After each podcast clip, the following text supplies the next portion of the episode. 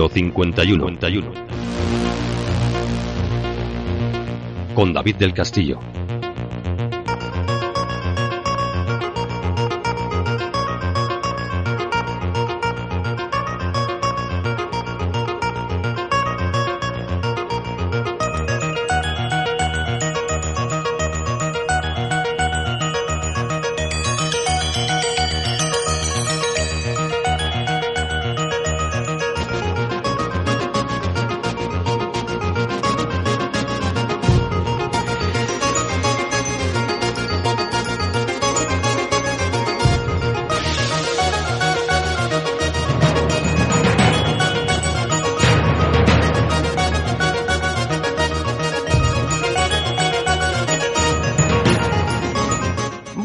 Buenas tardes y muy buenas noches. Bienvenidos una semana más a Misterio 51. Bienvenidos a estas dos horas de misterio, de ciencia, de cuestiones varias que nos interesan a ustedes y a mí. Bienvenidos a Misterio 51.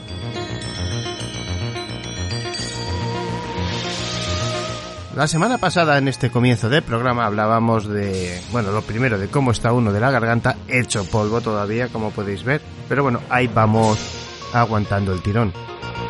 Y pregunta obligada, ¿cómo estáis vosotros? ¿Cómo ha ido vuestra semana? ¿Algo mejor? Vamos tirando.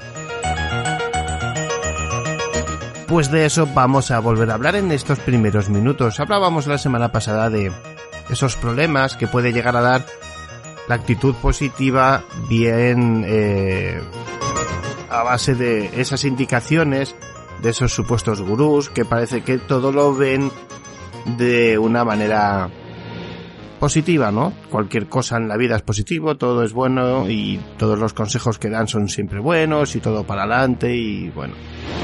Opciones que bien llevadas, pues bueno, pueden llegar a estar bien, pero mal llevadas pueden llevarnos a ciertos problemas.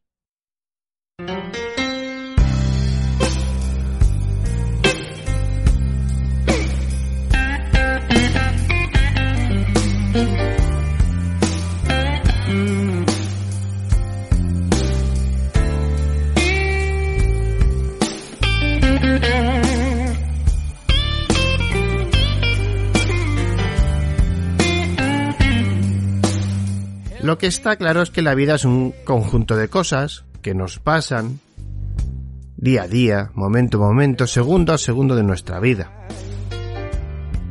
Así expresado puede dar la sensación de que podemos ejercer poco control sobre esas cosas y sin embargo ese control puede ser extremadamente grande. Pues podemos en gran parte elegir nuestro destino cada instante de nuestra vida. Ahora bien, podemos elegir entre seguir leyendo libros de autoayuda o artículos positivos en todo su formato o no. Entre hacer una cosa u otra, la vida está llena de decisiones.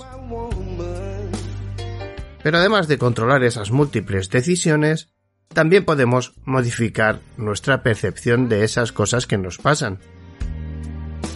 Decía el filósofo estoico que llegó a ser emperador romano Marco Aurelio, 121 al 180, en su obra Pensamientos, que si te sientes dolido por las cosas externas, no son estas las que te molestan, sino tu propio juicio acerca de ellas.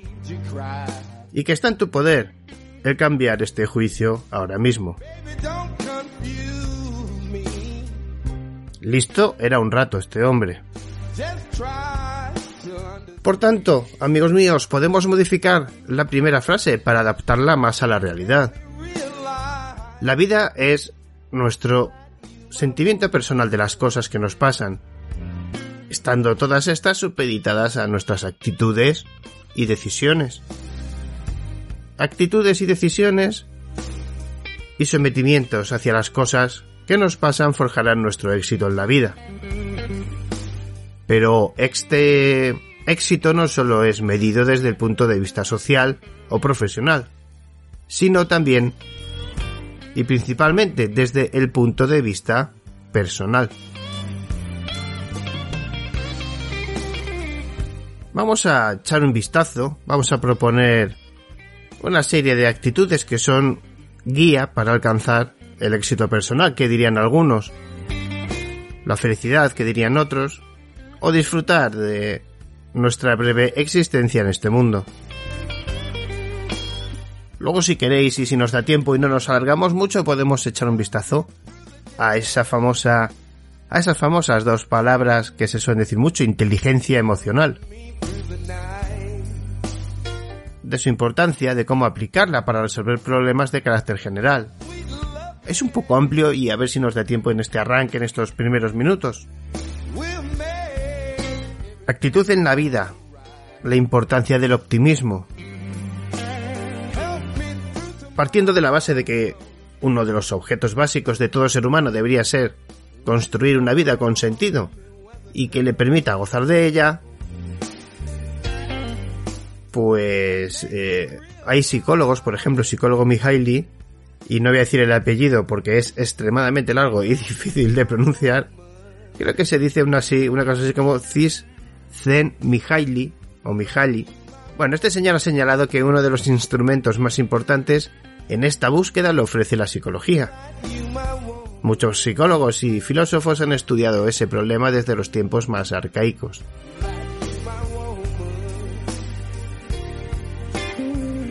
El psicólogo Daniel Goleman, del que yo creo que ya hemos hablado en alguna ocasión, ha recogido muchos de esos estudios y les ha dado un empuje global muy interesante. En su libro Inteligencia Emocional de 1995, aparte de ser un importante éxito de ventas, se ha convertido en una magnífica guía para conseguir éxito en la vida. En el sentido de felicidad, no de éxito económico, como muchos ya habréis pensado, ¿no? Aunque sus propuestas han sido utilizadas también por empresas.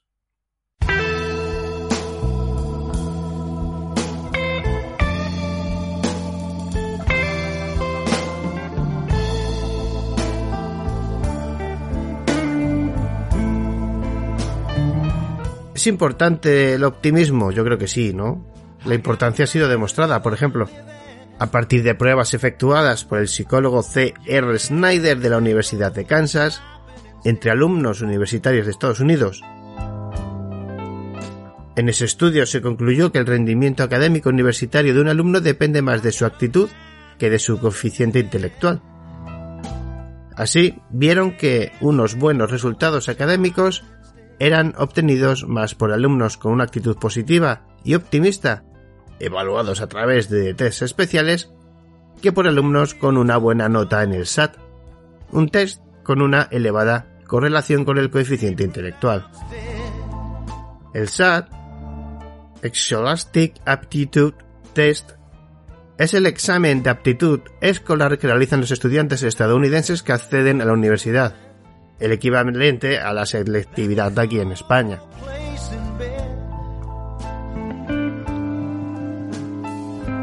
Según Snyder, los estudiantes con un alto nivel de expectativas se proponen objetivos elevados y saben lo que deben hacer para alcanzarlos.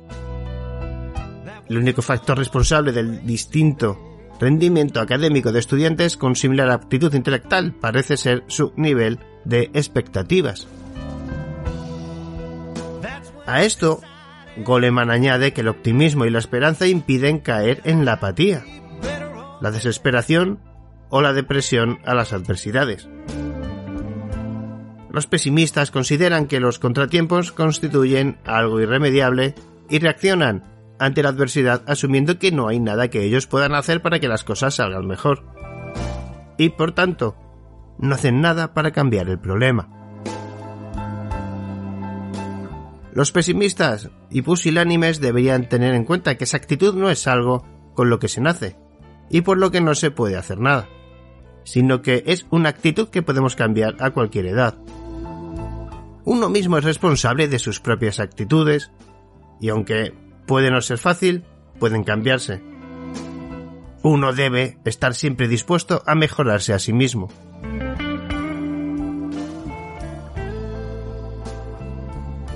Bueno, podríamos seguir dándole muchas vueltas, ¿no?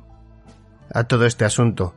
Pero no me quiero ir ni enrollarme mucho, así que voy a saltarme un poquito el artículo que os tenía preparado y nos vamos a la inteligencia emocional y a la resolución de problemas. Ya que es importante, aunque sea que le demos una vuelta, y si os gusta, a través de misterio51contacto.gmail.com o a través del grupo de Facebook, Twitter, donde queráis, me enviáis vuestros mensajes, me decís, oye, quiero que hables más de estos temas o de esto en cuestión, o desarrolles esto que hablaste el otro día. A vuestro gusto, amigos. La inteligencia emocional y la resolución de problemas. Los principios de la inteligencia emocional pueden sintetizarse en los siguientes cinco puntos, dados por los psicólogos estadounidenses Elias, Tobias y Freitlander. Primero, sea consciente de sus propios sentimientos y de los sentimientos de los demás. Segundo, muestre empatía y comprenda los puntos de vista de los demás. Haga frente de forma positiva a los impulsos emocionales y de conducta y regúlelos. Plantéese objetivos positivos y trace planes para alcanzarlos. Utilice las dotes sociales positivas a la hora de relacionarse. Estos cinco puntos parecen ser primordiales. El primero es quizás el más importante. Recordemos, sea consciente de sus propios sentimientos y de los sentimientos de los demás. Se basa en ser consciente de lo que sentimos, de buscar el porqué de ese sentimiento. De hecho, como dicen los autores, muchos niños que tienen problemas de conducta también los tienen a la hora de calificar adecuadamente sus sentimientos. Confunden enfado con furioso, irritado con triste, orgulloso con satisfecho y muchos otros. Aunque su enfoque es la infancia, el mensaje se puede extrapolar a cualquier edad. Estos autores proponen un método para la resolución de problemas basándose en la inteligencia emocional. Su método lógicamente no es infalible, pero ayuda a plantearnos el problema de forma consciente y seria. Y quizás lo más importante es que nos prepara para abordar su solución, evitando caer en la apatía de pensar que su solución es inabarcable. Este método llamado STOP SPA, por las siglas de los ocho pasos que lo componen, puede aplicarse a todos los problemas de la vida. Sus contratiempos, nuestras inquietudes y nuestras preocupaciones, también puede verse como un método para la consecución de todo tipo de objetivos en la vida. Vamos a echar un breve vistazo por los ocho pasos y continuamos programa ya con nuestro querido y amigo Luis Merino y su sección de análisis fotográfico. Venga, primer paso, los sentimientos me estimulan a actuar con la debida reflexión.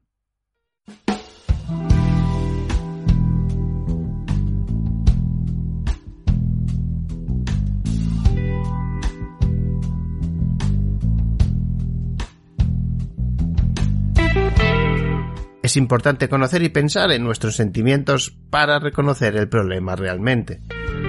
Esos sentimientos no deben ser el final del proceso del problema, sino el principio para detectar la existencia del problema y empezar a pensar en su planteamiento, para su resolución.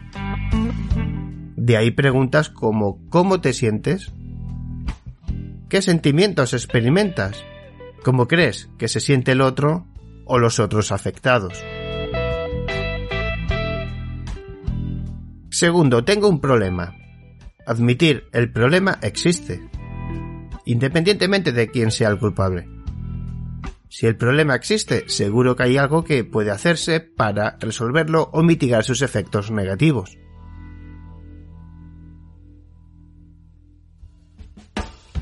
Desde luego no ayuda a su resolución ignorar el problema o centrarnos en los sentimientos negativos hacia el problema o hacia el culpable. Preguntas como ¿qué pasó exactamente? ¿Qué pasó antes? ¿Y después? ¿Qué hiciste? ¿Cuál es el origen del problema? 3. Mis objetivos me proporcionan una guía. Plantearse los objetivos es algo de vital importancia. Consiste en conocer clara y explícitamente qué es lo que queremos. Los objetivos deben ser razonables y debemos explícitamente darnos cuenta, de nuevo, qué es lo que queremos. Esos objetivos razonables son los que debemos tener más paciencia para conseguirlos. Recuerde lo de diferir las gratificaciones, ¿verdad amigos? No se podrán conseguir todos aquellos rápidamente. En este punto, hacer una lista por escrito de nuestros objetivos resulta de gran ayuda. Preguntas como ¿qué te habría gustado que sucediera? ¿Qué te gustaría que sucediera ahora? ¿O cuáles son tus objetivos? Cuarto, pienso en qué cosas puedo hacer. Buscar todas las posibles acciones que puedan servir para conseguir los objetivos. Cuantas más soluciones potenciales se tenga, mejor, pues como dicen ellos mismos, la vida es compleja y rara vez existe una respuesta clara y concisa a un problema determinado. Preguntas como ¿qué has pensado que puedes hacer? ¿O puedes hacer más cosas? 5. Preveo el resultado. Esto es muy cierto. Este punto puede hacerse a la vez que el anterior, cierto es. Para cada acción debe pensarse también sus consecuencias. Es evidente, ¿no? Para así estar en mejor disposición de ejecutar el punto siguiente. Preguntas como Intenta ver qué pasaría si haces lo que has pensado. ¿Qué podría pasar? ¿Qué podrían hacer los demás involucrados? La sexta, amigos míos, selecciono la mejor opción. Preguntas de las acciones pensadas. ¿Cuál es la mejor para aplicarla primero? ¿Cuál crees que te llevará a conseguir el objetivo deseado?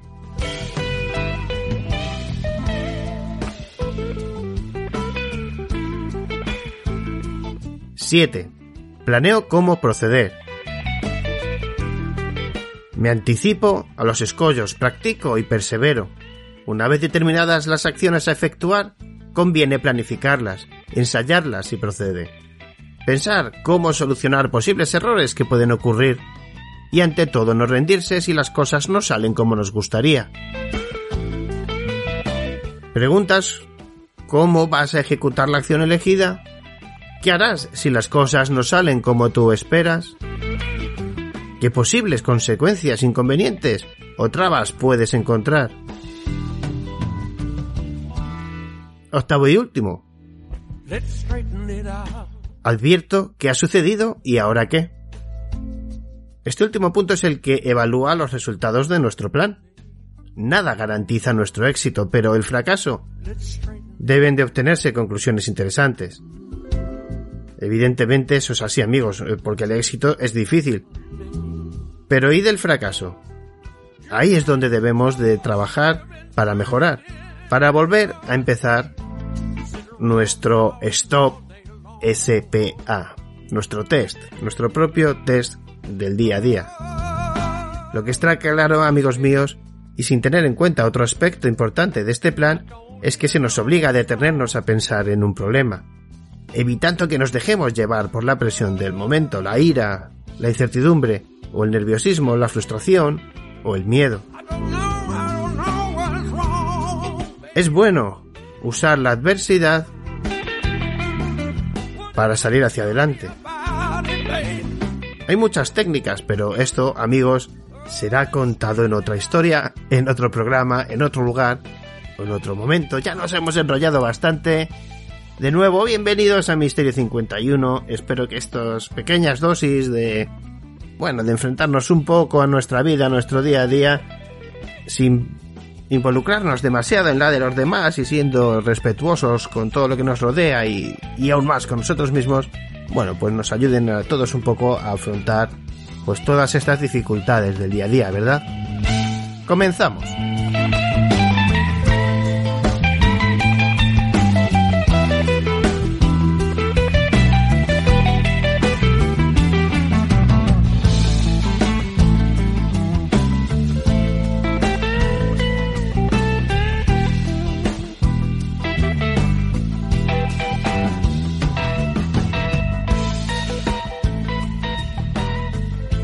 Estás escuchando, estás, estás escuchando. Misterio. Mis, mis, misterio. 51.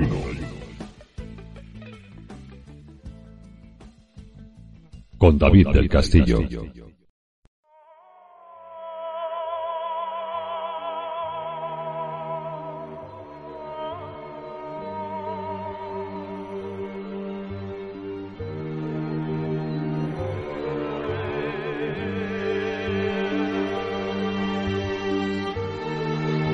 Buenas noches David Castillo y buenas noches a todos los radio oyentes de Misterio 51. Bienvenidos amigos y amigas a Fotografía Fantasma, análisis fotográfico. Vais a decir muchos Luis, ¿qué clase de fotografía nos has traído esta semana? Porque la fotografía que traigo para esta semana no hay que analizarla, ya se sabe la solución en los medios de comunicación, pero me pareció muy curiosa por eh, todo lo que había dado que hablar en un vecindario de una localidad de México, la cual no está indicada por lo menos en la información de la imagen, parece que los vecinos de madrugada empiezan a escuchar una serie de gritos desgarradores, gritos que parecen mujer. Algunos vecinos deciden coger sus teléfonos móviles, no muchos, pero deciden bajar, intentar fotografiar de dónde viene ese sonido y comprueban que hay una mujer que está gritando con una especie de vestido totalmente blanco, con el pelo echado hacia adelante, pues estilo la película de la niña de Ring. No, no os acordáis, ¿verdad? Y bueno, pues muchos identifican a esa silueta como la famosa llorona, ese mito, esa leyenda arraigada, ¿no? Tanto al, al folclore latinoamericano de muchos países latinoamericanos en los cuales, oye, tienen el, tienen auténtico pavor Igual que aquí en Galicia puede ser la Santa Compaña, pues allí en México, pues como tienen mucho arraigo a la llorona, pues realmente tienen muchísimo miedo, ¿no? Y ven a esa silueta y dicen, es la llorona, ¿no? ¿Qué vamos a hacer? Bueno, tal es el pánico en el cual entra este vecindario eh, que se decide llamar a la policía. Y podemos ver esta otra imagen en, en la cual ya la policía ha llegado y está siendo cauta, está dando avisos a esa mujer. Por eso no hay análisis fotográfico en esta ocasión, es una persona de carne y hueso. Eh, y bueno, incluso la policía es cauta, ¿no? A la hora de dar esos avisos, eh, le piden a esa mujer que por favor que se esté quieta, que deje de gritar, que se van a ir acercando poco a poco. Eh, incluso, oye, llega un momento que, la información decía de las patrullas que acudieron al lugar, incluso pues alguno tenía la mano echada en el arma, ¿no? Porque no terminaban de fiarse de esta figura.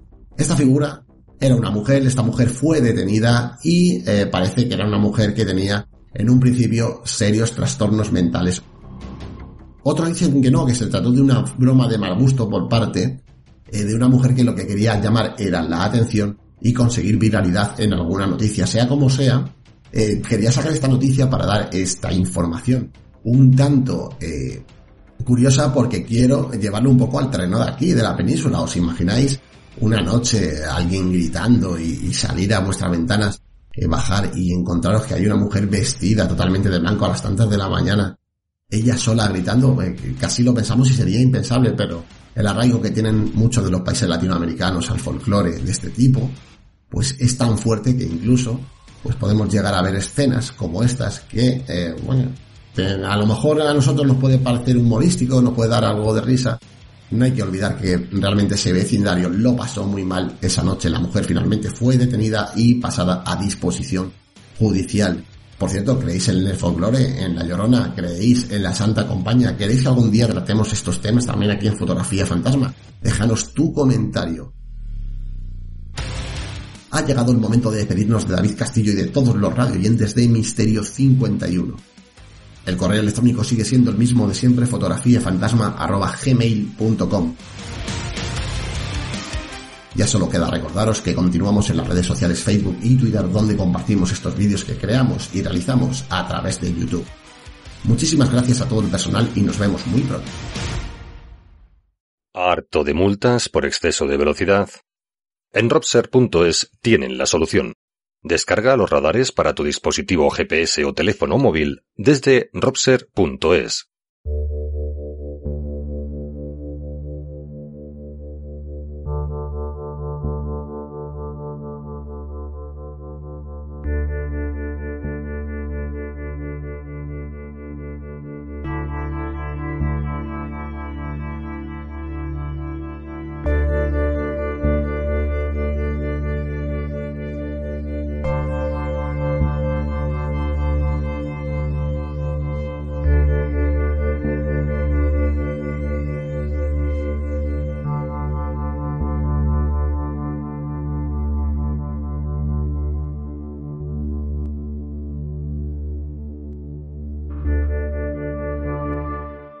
Hola amigos de Misterio 51. Bienvenidos a mi sección Leyendas y Misterios con Antonio Ceniza. Hoy os quiero hablar de las leyendas de los niños cambiados, o de un fenómeno que a lo mejor alguno de ustedes conozcáis, como es el llamado changeling. Existen leyendas que se repiten en muchos países. La leyenda popular de los niños cambiados podemos encontrarla en casi todo el folclore europeo.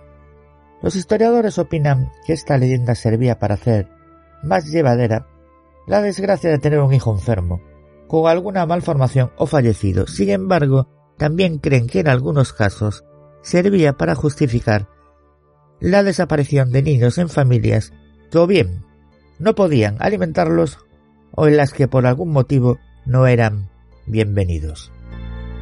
La leyenda de los niños cambiados popular en toda Europa nos habla de unos niños, generalmente recién nacidos o de muy corta edad, que son cambiados en sus cunas por seres fantásticos de naturaleza maléfica o simplemente traviesa.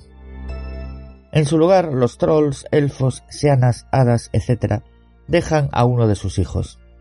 Cuando la madre o alguien de la familia se acerca al Moisés, el Moisés es la canastilla del bebé, se encuentra con el niño cambiado, que suele ser monstruoso, deforme o incluso estar muerto.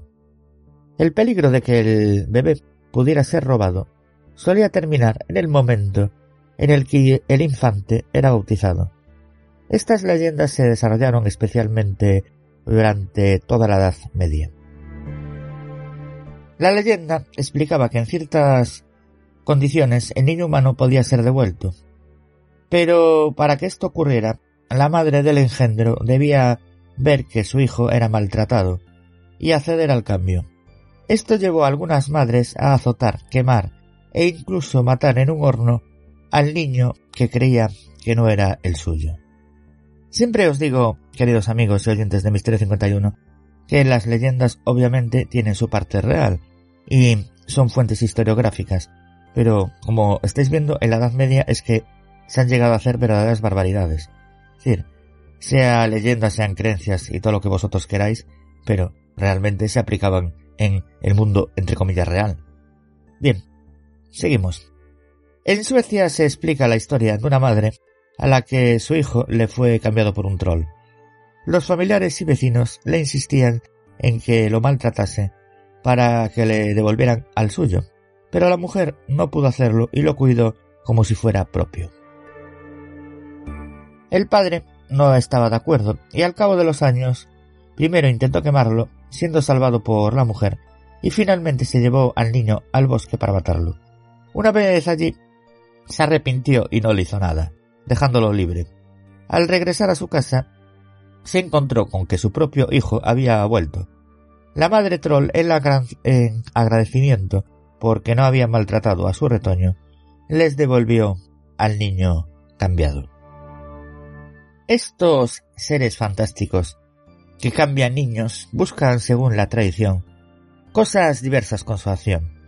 Las seanas o anjanas quieren que sus hijos sean bautizados y amamantados por una humana. Otros, como los trolls, quieren tener un criado humano, y en algunos casos se trata de amor o simple y llanamente maldad. En la casuística y en las leyendas europeas hay casos curiosos como el de Irlanda, donde se creía que los niños zurdos eran niños cambiados. En Francia pensaban que el cambio se debía a la admiración que sentían los Servan por los humanos, cosa que les impelía a cambiar a sus hijos por un niño.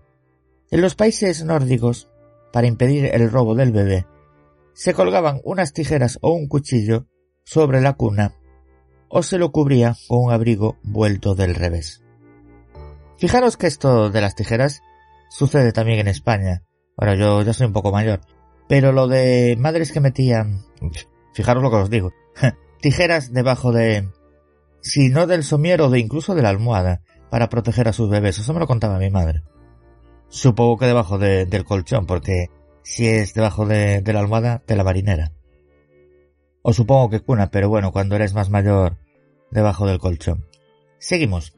A partir del Renacimiento, la leyenda mutó y los niños cambiaron, cambiados pasaron a ser las víctimas de trolls, hadas, elfos u otros seres semimágicos, a serlo, como no, del diablo. Era el propio demonio el que los cambiaba por seres monstruosos o incluso los hacía desaparecer en ocasiones.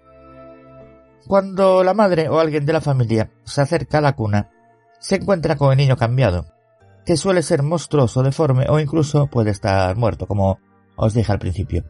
El riesgo de que el niño fuera robado desaparecía como con el bautismo. Esta leyenda también explica cómo, se, cómo puede ser devuelto el niño, siendo de una forma poco ortodoxa, como os comenté, aparte de cruel y salvaje, ya que consistía en que la madre del engendro tenía que ver cómo era maltratado y acceder al cambio, por lo que algunas madres azotaban, quemaban incluso llegaban a matar en el horno, como os dije, al hijo que creían que no era suyo. Los cuentos de robo de niños por parte de las hadas eran muy comunes. Era una forma de explicar la muerte infantil en esas épocas oscuras. El acto de cambiar niños mortales con hijos de las hadas se conocía como el changeling, cambiados en castellano. Y los hijos de las hadas cambiados solían morir a las pocas horas o ya estar muertos cuando se producía el cambio. El changeling se produce como una broma o por un acto de venganza. Se dice que las hadas hacen este cambio si los padres del niño humano han provocado en el mundo de las hadas un delito grave, o si las hadas han sido atacadas de alguna forma por los padres. Por lo general, el niño que dejan las hadas es una muñeca hecha de ramas y hierbas que se parece a un niño humano. Estos seres tienen una vida muy corta, pero, según algunas historias, estas muñecas crecen en la sociedad humana hasta ser adultas y se convierten en los grandes artistas de su tiempo.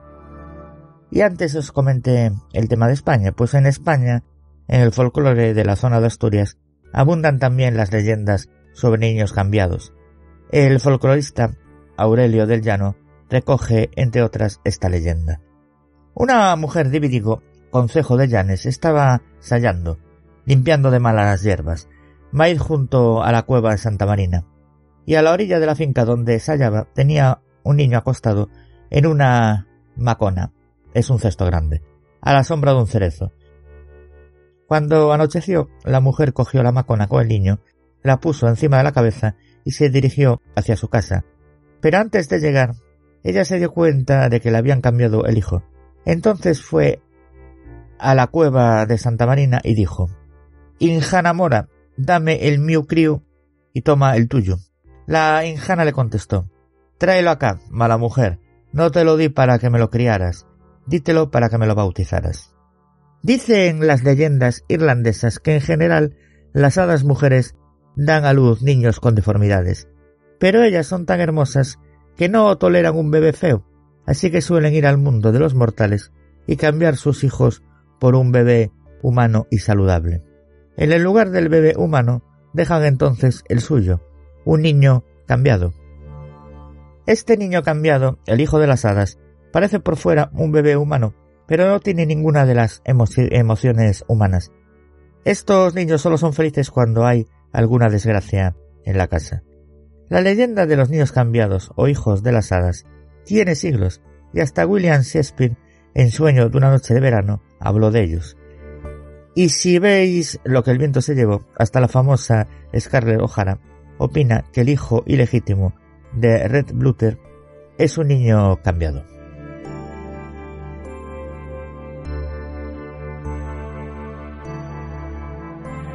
Y hasta aquí mi sección por el día de hoy. Recordaros que a mí me podéis encontrar en los blogs leyendas del mundo ceniza.blogspot.com, en el blog misterios de Antonio Ceniza.blogspot.com en el blog leyendasceniza.wordpress.com y en el blog Misterios Leyendas de Galicia y Asturias.wordpress.com.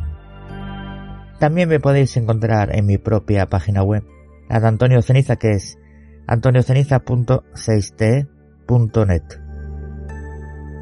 Y también me podéis encontrar en dos podcasts que codirijo como son Marín y Ceniza Misterios Podcast Radio y Misterios de las Noches Gallegas Podcast Radio, asimismo también en mi propio programa que dirijo y presento, que es Ceniza la Morte Podcast.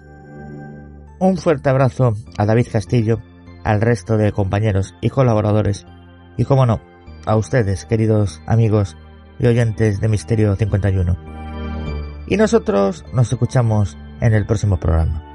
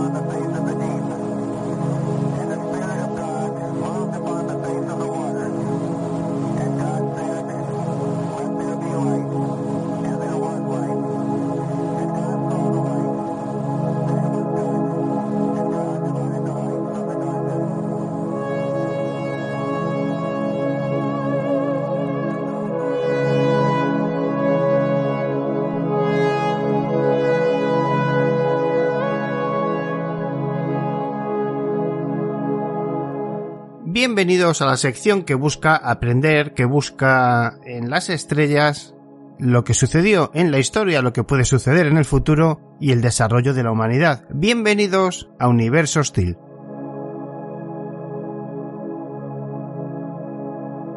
La semana pasada hablábamos del Sol. Contábamos un montón de cosas curiosas y hay una muy interesante de la que alguna de ellas hemos comentado algo una tormenta solar podría causar un gran apagón. Sin duda, uno de los fenómenos más temidos por los científicos es el impacto de una tormenta solar en la Tierra, ya que podría provocar que toda nuestra red de comunicaciones y energías quedase fuera de servicio. Sería un evento extremo que se produciría por una perturbación del campo magnético de la Tierra que dura desde varias horas hasta incluso días.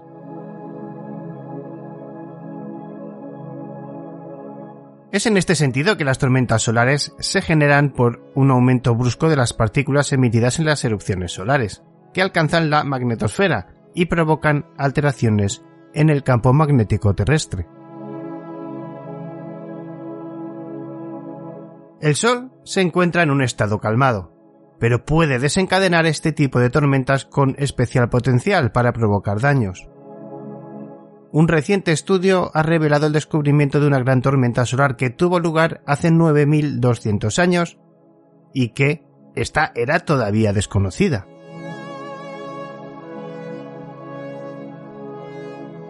¿Cuáles son las características de esta tormenta solar? El equipo de científicos anunciado en la investigación que se ha publicado en Nature Communications que esta tormenta fue una de los estallidos solares más grandes de la historia y que ha dejado marcas permanentes en las capas de hielo de la Antártida y Groenlandia. Durante las tormentas solares, el Sol expulsa grandes cantidades de partículas energéticas que pueden reaccionar con los componentes atmosféricos de la Tierra y producir radionúclidos, cosmogénicos como 14C, 10BE y 36CI. Vamos a presentaros datos, amigos míos, medidos en núcleos de hielo de Groenlandia y la Antártida, que detallan los investigadores de este estudio. Van a demostrar que es un evento que se caracteriza por un espectro de energía muy, muy duro. Así los datos muestran consistentemente uno de los mayores picos de producción de 10BE y 36CI detectados hasta el momento, producidos probablemente por un evento extremo en forma de tormenta solar que impactó en la Tierra hace casi 9200 años. ¿Cuáles serían las consecuencias si se produjese hoy?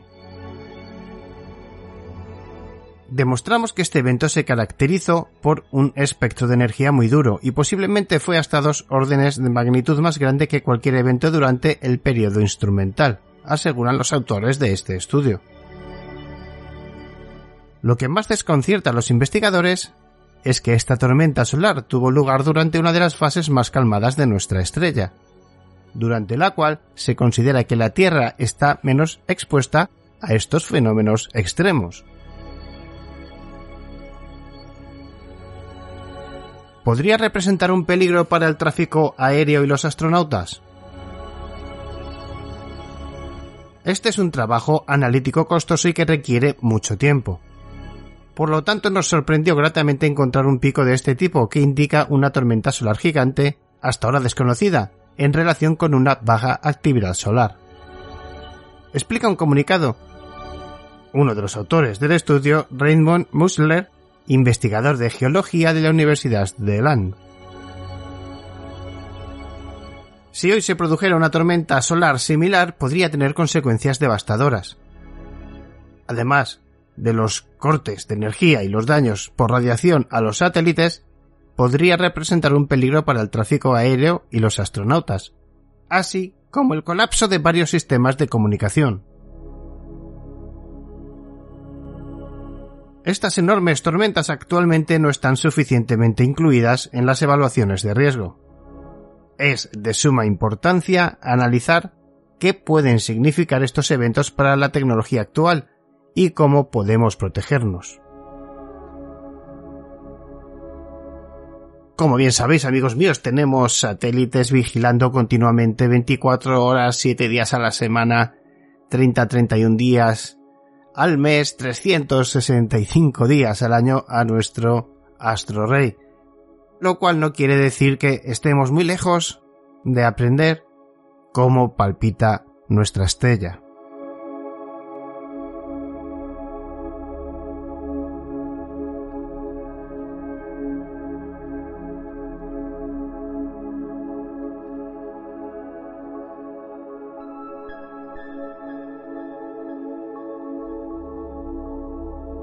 Vamos con un artículo de Europa Press Ciencia Plus en su sección de astronomía del 26 del 1 de 2022.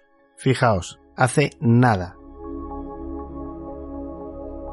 Un millar de hebras de 150 años luz cuelgan del centro galáctico. Una nueva imagen de telescopio sin precedentes del turbulento centro de la galaxia de la Vía Láctea ha revelado casi un millar de filamentos misteriosos, inexplicablemente colgando del espacio. Con una longitud de hasta 150 años luz, las hebras o filamentos unidimensionales se encuentran en pares y racimos, a menudo apilados a la misma distancia uno al lado del otro como las cuerdas de un arpa. Usando observaciones en longitudes de onda de radio, Farhad Youssef Zadet de la Universidad de Northwestern descubrió un conjunto de filamentos magnéticos altamente organizados a principios de la década de 1980. Descubrió que estos filamentos desconcertantes comprenden electrones de rayos cósmicos que hacen girar el campo magnético a una velocidad cercana a la de la luz. Pero su origen sigue siendo un misterio sin resolver desde entonces. Ahora la nueva imagen ha expuesto diez veces más filamentos que los descubiertos anteriormente, lo que permite a Youssef y su equipo realizar estudios estadísticos en una amplia población de filamentos por primera vez. Esta información potencialmente podría ayudarlos a desentrañar finalmente el viejo misterio. El estudio ya está disponible en línea y ha sido aceptado por su publicación por Astrophysical Journal Letters. Hemos estudiado filamentos individuales durante mucho tiempo con una vista miope, dijo en un comunicado Joseph Zadez, autor principal del artículo ahora finalmente vemos el panorama general. Una vista panorámica llena de una gran cantidad de filamentos. solo examinar unos pocos filamentos hace que sea difícil sacar una conclusión real sobre qué son y de dónde provienen. Este es un punto de inflexión en la promoción de nuestra comprensión de este tipo de estructuras. Joseph es profesor de física y astronomía en la Facultad de Artes y Ciencias de Weinberg de Northwestern y miembro del Centro para la Exploración e Investigación Interdisciplinaria de Astrofísica. Para construir la imagen con una claridad y un detalle sin precedentes, los astrónomos pasaron tres años inspeccionando el cielo y analizando datos en el Observatorio de Radioastronomía de Sudáfrica. Usando 200 horas de tiempo en el telescopio Mercat de Sarao, los investigadores ensamblaron un mosaico de 20 observaciones separadas de diferentes secciones del cielo hacia el centro de la galaxia de la Vía Láctea, a 25.000 años luz de la Tierra.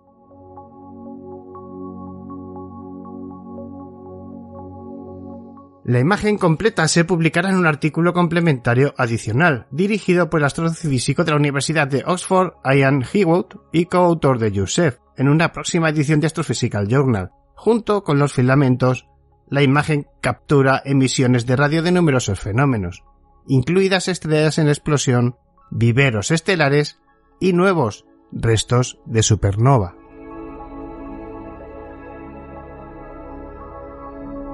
Pasé mucho tiempo mirando esta imagen en el proceso de trabajar en ella, y nunca me canso de ella, dice Hewitt. Cuando muestro esta imagen a personas que pueden ser nuevas en la radioastronomía o que no están familiarizadas con ella, siempre trato de enfatizar que las imágenes de radio no siempre han sido así, y que Mercat realmente es un salto adelante en términos de sus capacidades.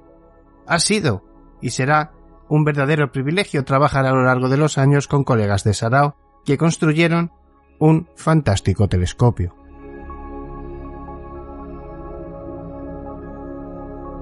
Para ver los filamentos a una escala más fina, el equipo de Youssef utilizó una técnica para eliminar el fondo de la imagen principal con el fin de aislar los filamentos de las estructuras circundantes. La imagen resultante los asombraría. Es como el arte moderno, dijo. Estas imágenes son tan bellas y ricas que el misterio de todo lo hace aún más interesante. Si bien quedan muchos misterios en torno a los filamentos, Joseph ha podido armar más piezas del rompecabezas. En su último artículo, él y sus colaboradores exploraron específicamente los campos magnéticos de los filamentos y el papel de los rayos cósmicos en la iluminación de los campos magnéticos. La variación en la radiación emitida por los filamentos es muy diferente a la de realmente una supernova recién descubierta, lo que sugiere que los fenómenos tienen orígenes diferentes. Los investigadores encontraron que es más probable que los filamentos estén relacionados con la actividad pasada del agujero negro supermasivo central de la Vía Láctea en lugar de estallidos coordinados de supernovas. Los filamentos también podrían estar relacionados con enormes burbujas emisoras de radio que Joseph y sus colaboradores descubrieron en 2019.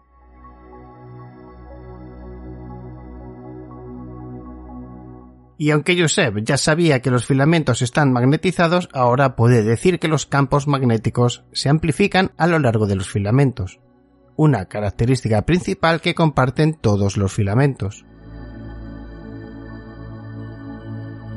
Esta es la primera vez que hemos podido estudiar las características y estadísticas de los filamentos. Al estudiar las estadísticas podemos aprender más sobre las propiedades de estas fuentes tan inusuales. Si fueras de otro planeta, por ejemplo, y te encontraras con una persona muy alta en la Tierra, podrías asumir que todas las personas son altas. Pero si haces estadísticas en una población de personas, puedes encontrar la altura promedio. Eso es exactamente lo que estamos haciendo. Podemos encontrar la fuerza de los campos magnéticos, sus longitudes, sus orientaciones y el espectro de radiación. Entre los misterios restantes, Joseph está particularmente desconcertado por la estructura de los filamentos. Los filamentos dentro de los cúmulos están separados entre sí a distancias perfectamente iguales, aproximadamente la distancia entre la Tierra y el Sol. Casi se parecen al espacio regular en los bucles solares. Todavía no sabemos por qué vienen en grupos o entendemos cómo se separan, y no sabemos cómo ocurren estos espacios regulares. Cada vez que respondemos una pregunta, surgen muchas otras preguntas. Joseph y su equipo aún no saben si los filamentos se mueven o cambian con el tiempo, o que están causados por electrones que se aceleran a velocidades tan increíbles. ¿Cómo se aceleran los electrones a una velocidad cercana a la luz? Una idea es que hay algunas fuentes al final de estos filamentos que aceleran estas partículas.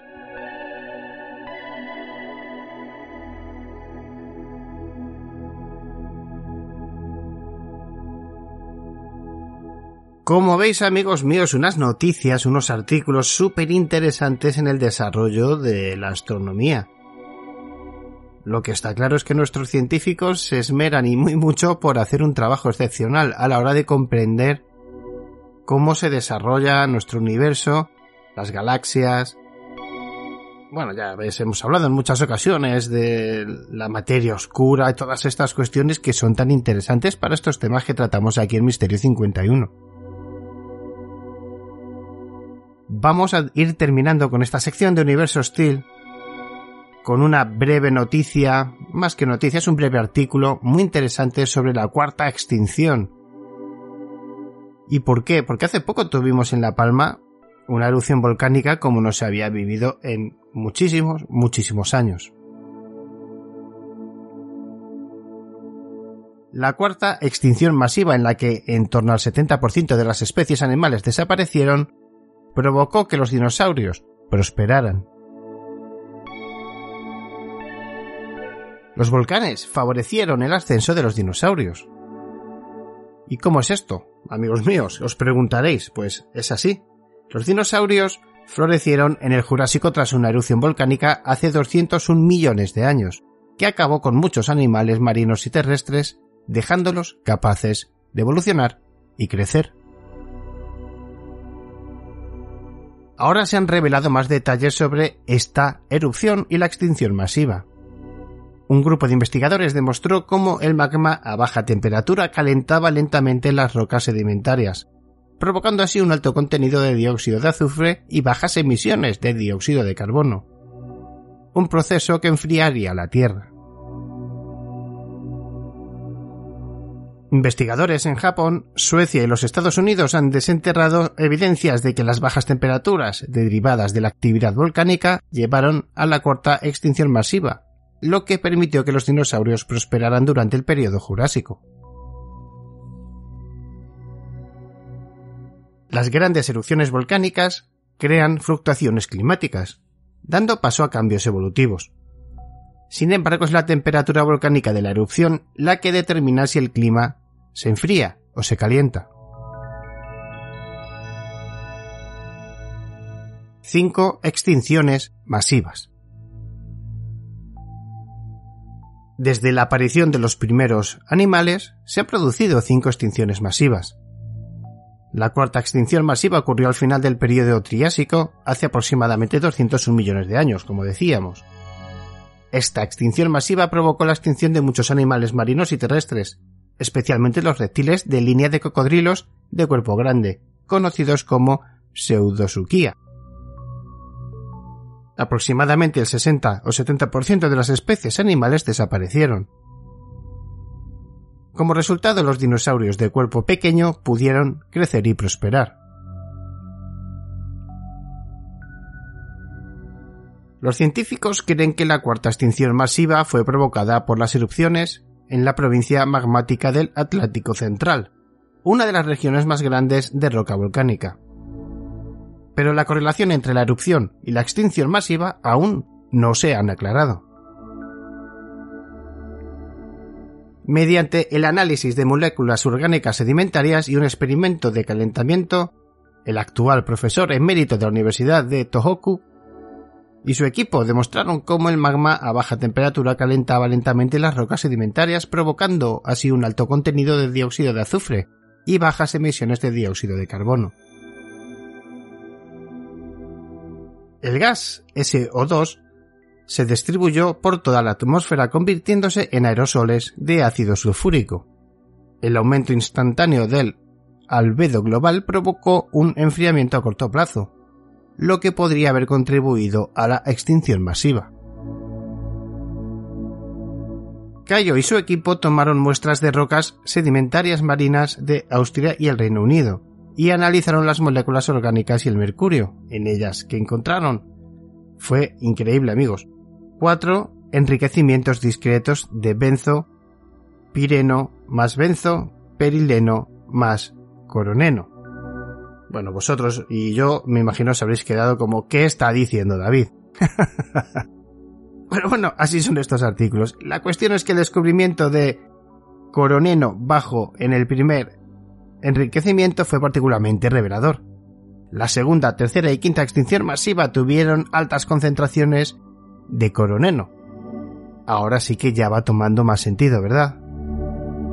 Una baja concentración indica que el calentamiento a baja temperatura provocó una alta liberación de SO2 y un enfriamiento global.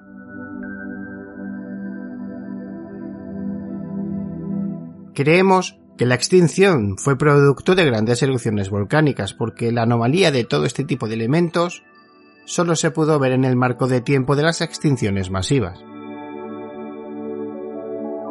El equipo de Caio ahora está estudiando otras extinciones masivas con la esperanza de comprender mejor la causa y los procesos detrás de ellas.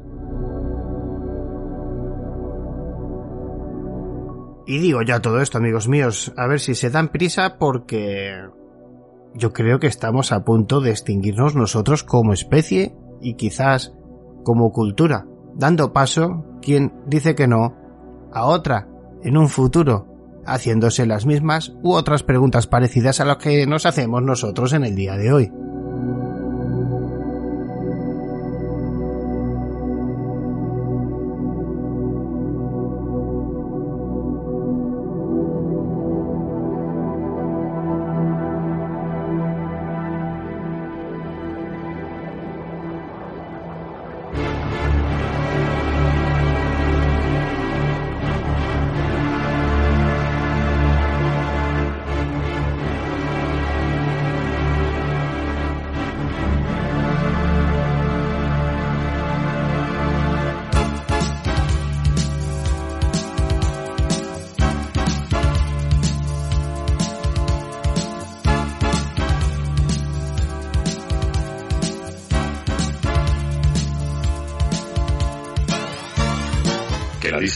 No sea un impedimento. También estamos en radioecuador.org y radiosuruguay.com. Ahora también en Google Podcast, en himalaya.com.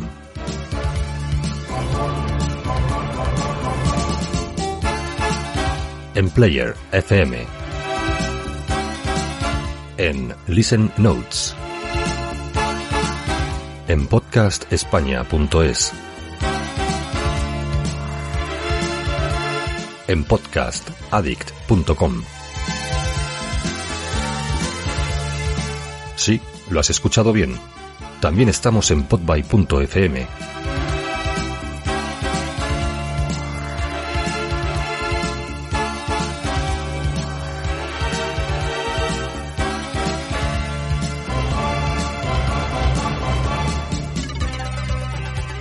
Misterio 51 Radio en YouTube, con entrevistas, documentales, ufología y mucho más. Misterio 51 Radio, tu canal de YouTube. Entra, suscríbete y disfruta del contenido. Seguimos creciendo.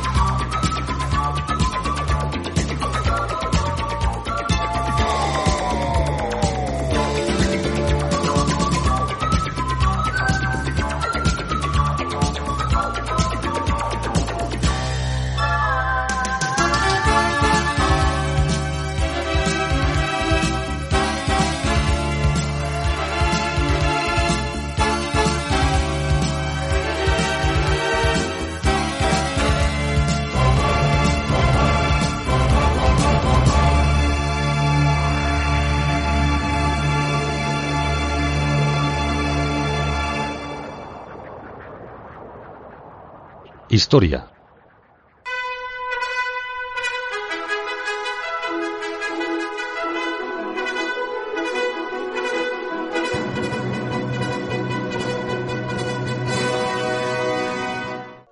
Quiero traeros un vídeo diferente. Me apetecía hablar de mitología medieval europea y de bestiarios y criaturas raras, y justo hace cosa de un mes empecé a jugar al juego de The Witcher 3, y una de las cosas que más me gustaron fue su enorme catálogo de bestias a las que cazar, y muchas de ellas son o están basadas en mitos y leyendas reales. Bueno, reales en el sentido de que no son parte de un producto de ficción contemporáneo, ya me entendéis. Pues eso, la idea en los próximos vídeos va a ser ver el bestiario de The Witcher y comentar de dónde vienen estas criaturas y con qué mitos y culturas están relacionados. Empecemos con los...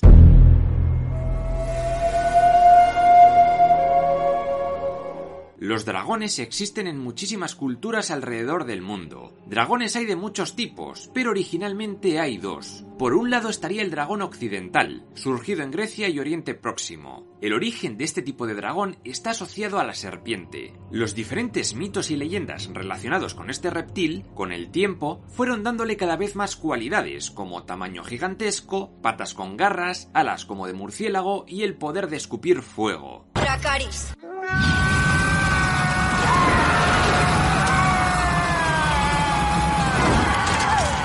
Posiblemente estas características fueran introducidas por el descubrimiento de huesos fósiles de dinosaurio, que en aquella época nuestros antepasados no tendrían ni idea de qué pintaba eso ahí. Los dragones europeos tenían cuatro patas, pero si las delanteras eran alas, a este tipo de dragón se le denomina wyvern o giverno, y este es uno de los animales que salen en The Witcher. Este tipo de dragón apareció en las banderas y estandartes del reino de Wessex, por ejemplo, y si no tiene ninguna pata pero sí alas, se le llama anfíptero. Quizás el primer dragón occidental sea Apophis, la serpiente del inframundo de la mitología egipcia, que buscaba romper la Maat, u orden cósmico, intentando destruir la barca solar sobre la que iba el dios del sol Ra. Para los antiguos egipcios, la existencia de este mal era necesaria para que el bien fuera posible. También encontramos dragones en la antigua Babilonia. En el libro sagrado del Enuma Elis, datado del año 1200 a.C., se nos cuenta la creación del mundo según esta gente. Los dioses creadores fueron Apsu y Tiamat, su esposa, representada como una serpiente o dragón. Tuvieron muchos hijos, los dioses jóvenes, y uno de ellos, Ea, decidió cargarse a Apsu. Tiamat se engoriló y comenzó una guerra contra estos nuevos dioses, que fueron liderados por el hijo de Ea, Marduk, al que prometieron hacer dios supremo si ganaba. El bando de Tiamat fue liderado por Kingu, quien tras ser derrotado por Marduk, de su sangre nacieron los seres humanos. Y con el cadáver de Tiamat, Marduk creó el cielo, la tierra y con sus lágrimas los ríos Tigris y Éufrates, y por supuesto acabó fundando Babilonia. La mitología griega está llena de dragones, hay un montón. Podríamos empezar por Pitón. Esta era una serpiente creada por la diosa Gea, que custodiaba una gruta donde se encontraba el oráculo de Delfos. El dios Apolo buscaba el poder del oráculo para poder ver el futuro, y por ello se enfrentó y ganó a Pitón.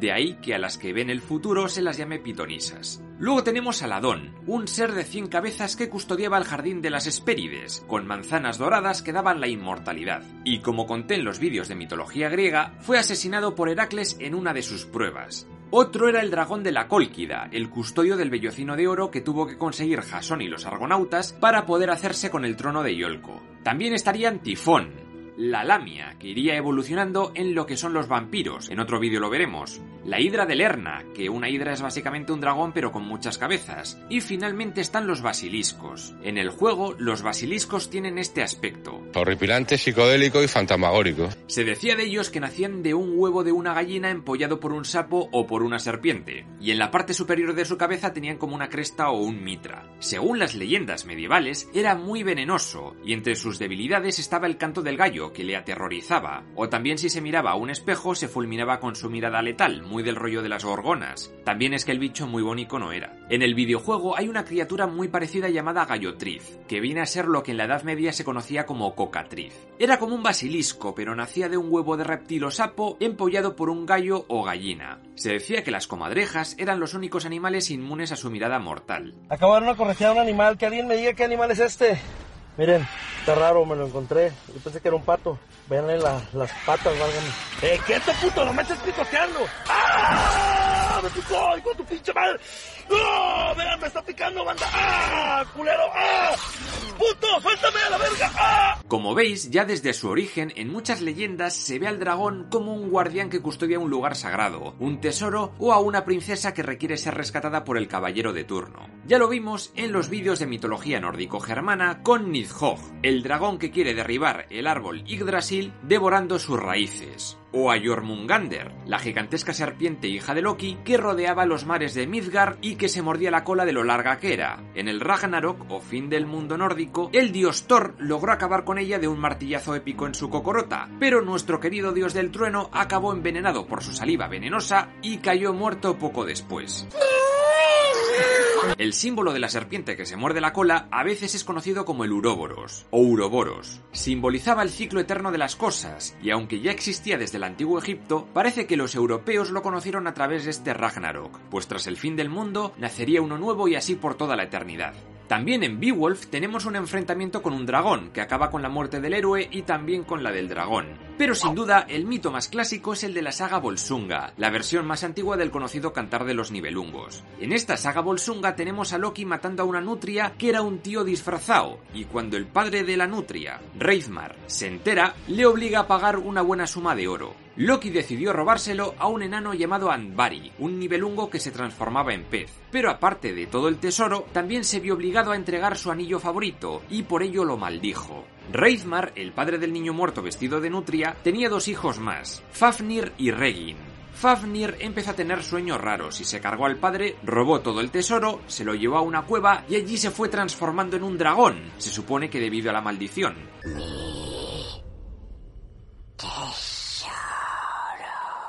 El hermano que quedaba, Regin, fue quien envió al héroe Sigurd o Sigfrido a acabar con el monstruo. Lo logró y Regin se bebió su sangre e hizo a Sigfrido cocinar su corazón, ya que decía que era mágico y daba superpoderes. Pero este también se impregnó con la sangre mágica del dragón, y eso le permitió hablar con los pajaritos, quienes le chivaron que Regis buscaba traicionarle, pues el oro maldito le estaba enturbiando la mente. Y por supuesto Sigurd se lo carga y se lleva el tesoro. Y luego pasan más cosas, pero eso lo cuento en el vídeo de mitología nórdica. Por otro lado, en el ciclo artúrico tendríamos a un rey llamado Uther Pendragon, que se supone que su nombre vendría por haber vencido a uno de estos monstruos. De hecho, en Inglaterra se empezó a usar mucho a estos seres de fantasía en los estandartes. Y no podían faltar los mitos de la tradición judeocristiana. En el libro de Isaías encontramos al Leviatán, un enorme monstruo marino asociado al mal y que vendría del Lotan de la mitología ugarítica y las tradiciones cananeas. Con el paso del tiempo, el término Leviatán fue usado de forma genérica para cualquier monstruo marino, incluyendo a Moby Dick y lo que fuera apareciendo. Siguiendo la misma senda, el arcángel San Miguel luchando contra el dragón en el Apocalipsis representaba la lucha contra la bestia de los infiernos, Satanás, y más concretamente contra el pecado. Y otra leyenda cristiana importante es la de San Jorge y el dragón. Esta leyenda surgió hacia el año 300 en la provincia romana de Palestina, donde un tipo llamado Jorge de Capadocia fue soldado romano y acabó siendo parte de la guardia personal del emperador Diocleciano en Nicomedia. Este emperador persiguió duramente a los cristianos de todo el imperio. Jorge confesó que era cristiano y acabó siendo torturado hasta la muerte. ¡No hay dolor! No se sabe si esto fue real, pero poco después se convirtió en mártir y santo gracias al emperador Constantino I, y la ciudad natal de Jorge, Diospolis llamada en aquellos años y actual Lod, en Israel, fue un lugar de culto y peregrinación importante. Allí había una iglesia que fue destruida y reconstruida multitud de veces durante las cruzadas. Actualmente hay una nueva iglesia donde está su tumba. Ahora bien, ¿cuándo se le añadió un dragón a la historia? Ocurrió durante la Edad Media, a partir de cuentos de hadas con princesas y dragones, y también tuvieron algo que ver los cruzados que volvieron de Tierra Santa. Luego en el siglo XIII todo se mezcló en el libro Leyenda Dorada, que hablaba de la vida de muchos santos. La leyenda dice que un dragón hizo su nido justo en una fuente que proveía de agua potable a una ciudad, y sus habitantes decidieron cada día ofrecerle un sacrificio humano para que se apartara un rato. Uno de estos días le tocó el turno a una princesa local, y cuando estaba a punto de ser devorada, llega San Jorge y destruye al dragón con su espada. Gracias a esto, los habitantes de la ciudad abandonaron el paganismo y se convirtieron al cristianismo. San Jorge dio nombre al país de Georgia y se hizo muy popular en muchos lugares de Europa. El rey de Inglaterra, Eduardo III, fundó la Orden de la Jarretera en 1348 y se nombró a San Jorge como su santo patrono. Y de hecho la bandera de Inglaterra es la Cruz de San Jorge, muy similar a la de los georgianos. Y como no, hay que mencionar al reino de Aragón. El término Aragón no se sabe de dónde viene, pero parece que no tiene nada que ver con dragón. A partir del año 1000 más o menos son muchos reyes aragoneses los que declararon haber sido ayudados en alguna batalla por el espíritu de San Jorge, como en la batalla de Alcoraz de 1096, pero no fue hasta Juan II por el siglo XV cuando se le hace patrón oficial de la corona aragonesa, que incluía Aragón, Cataluña, Valencia y las Islas Baleares. De la mitología asturiana tenemos al cuélebre, que guardaba tesoros, y en el País Vasco está el Erensugue, que se comía las vacas y que vivía en la localidad de Mondragón, cuyo nombre se cree que viene de eso, el Monte del Dragón. En The Witcher aparecen más dracónidos. Los eslizones son esta especie de dragones sin ojos cuyo nombre viene de estos lagartos, pero ahí acaba toda la relación. La verdad es que se parecen más a los graboides tirapedos de Temblores 3. ¿Qué es eso? ¡Que te cae, coño! Son una invención, al igual que los coliendidos, que son parecidos, más pequeños y con un cuerno enorme en la cabeza. Cambiando de continente, tendríamos al dragón chino. Según la tradición de los chinos de la antigüedad, este ser era más parecido a una serpiente y flotaba en el aire, aunque no solía tener alas, era como mágico. De hecho, guarda mucho parecido con algunos dragones de la América precolombina, como Quetzalcoatl, la serpiente emplumada, dios de la vida, la luz, la fertilidad y la sabiduría, Amaru, de la tradición incaica y aymara, asociada al agua y a la sabiduría, o la leyenda de Trentrenbilú y Caicaibilú, de los mapuches. También los nativos norteamericanos de la cultura del Mississippi parece que tenían un ser dragón llamado Piasa, pero no se sabe casi nada de él. Al igual que muchos de los anteriormente mencionados, los dragones chinos estuvieron muy relacionados con el agua, y se decía de ellos que estaban a cargo de muchos fenómenos meteorológicos. Y si había sequías o inundaciones, las antiguas tribus chinas hacían rituales para agradar al dragón de su región. Se decía que había cuatro reyes dragones, quienes vivían en palacios de cristal bajo el mar, pero en general, estos dragones eran seres sabios y benévolos, al contrario que en la Europa medieval, y un símbolo de buena fortuna. Como conté en los episodios de Historia de China, la leyenda cuenta que hace miles de años tuvo lugar un periodo conocido como el de los tres Augustos y los cinco emperadores. Aquí se supone que estos siete personajes mitológicos fueron los que fundaron la civilización china. Posiblemente esta gente fueran jefes tribales del más o menos 3000 a.C., que unificaron algunas tribus hasta desembocar en la primera dinastía, la dinastía Xia. En cualquier caso, los nombres de estos siete personajes cambian dependiendo de la versión de la historia, pero ya en esta época tan remota encontraríamos dragones. Tendríamos que hablar primero de Fuxi y Nuwa, a los cuales se les representaba como mitad hombre mitad serpiente. No eran realmente dragones, pero ahí ahí, eran más como las nagas hinduistas. El caso es que un día salieron de un río y entre otras cosas, Fuxi enseñó a los primeros chinos la escritura, la pesca y la caza. Otro ser con aires dracónidos era Gongong, pero este provocaba inundaciones el muy puta. Y este tenía un amigo del caos llamado Xiangliu, un monstruo dragón de nueve cabezas amante de la destrucción que acabó asesinado por Yu el Grande, fundador de la primera dinastía china. Otro de estos emperadores dioses fue el emperador amarillo o Juan Di. Se piensa que fue una humanización o asimilación del dios chino Shangdi por parte de la dinastía Zhou. El caso es que a este gobernante se le atribuye haber enseñado a las tribus el sedentarismo, la construcción de casas y la domesticación de animales, así como el calendario, la medicina y mil movidas más. Al final de sus días, las nubes se abrieron y un dragón amarillo llamado Huanglong bajó del cielo para convertirle en dios. Desde ese momento, las representaciones de los dragones en las diferentes dinastías chinas no cesaron, sobre todo a partir de que los Han tomaran el poder, y su imagen estuvo tan asociada a los emperadores que nadie más podía usarla. Y otros países vecinos como Corea o Japón también incluyeron a estas criaturas en sus mitos. Destaca Yamata no Orochi, un dragón de ocho cabezas y ocho colas que fue asesinado por Susano, una especie de San Jorge oriental que emborrachó al monstruo con sake para salvar la vida de una princesa. Y hasta aquí el vídeo de hoy. En los siguientes hablaré de insectoides, ogroides, constructos, espectros y vampiros. Si te interesa la historia antigua y el origen de muchos mitos y leyendas, tienes en Amazon mi libro Imperios y Espadazos. Y si te gusta indagar en los fallos de guion de sagas famosas de cine, también está Agujeros de Guión. No olvides suscribirte y nos vemos en el próximo vídeo. Misterio, misterio, misterio, misterio, 41, 41.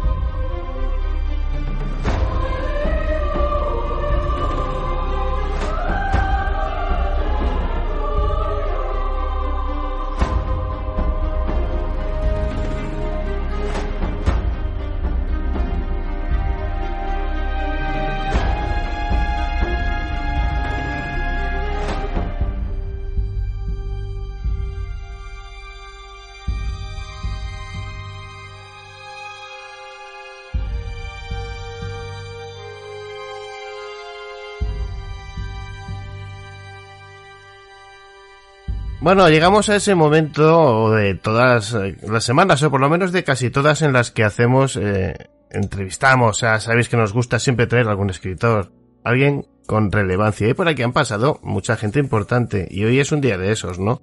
Vamos a hablar con un personaje muy interesante, con un trabajo aún más interesante, muy personal y de una relevancia, para mi entender, pues vital para el desarrollo de la cultura de, de cualquier país, ya no solo del nuestro. Hablamos con Eugenio Monesma. Buenos días, maestro, ¿cómo estás? Hola, buenos días. Bien, aquí estamos bien superado el, el COVID. Bueno, yo lo he soltado hace ocho días y todavía tengo la voz. que vaya. Bueno, pues me alegro mucho. Pues oye, eh, viendo tu trabajo, me llamó mucho la atención eh, la dedicación que tiene que tener este tipo de cuestiones. Bueno, yo brevemente, para aquellos que no te conozcan, bueno, hablamos con Eugenio Monesma Moliner, que inicia su actividad y relación de cortometrajes sobre tradiciones y costumbres allá por 1979. En la actualidad, el archivo Pirinei, que es la empresa a la que pertenece documentales etnográficos, es el más importante de nuestro país en documentales sobre cultura tradicional en España, con más de 1.700 documentales sobre diferentes materias. No, no, no, no, no. 3.200. Bueno, claro, bueno, pues esto hay que actualizarlo. 3.200 amigos. Perfecto, pues el, bueno, fíjate, el doble, una, una brutalidad.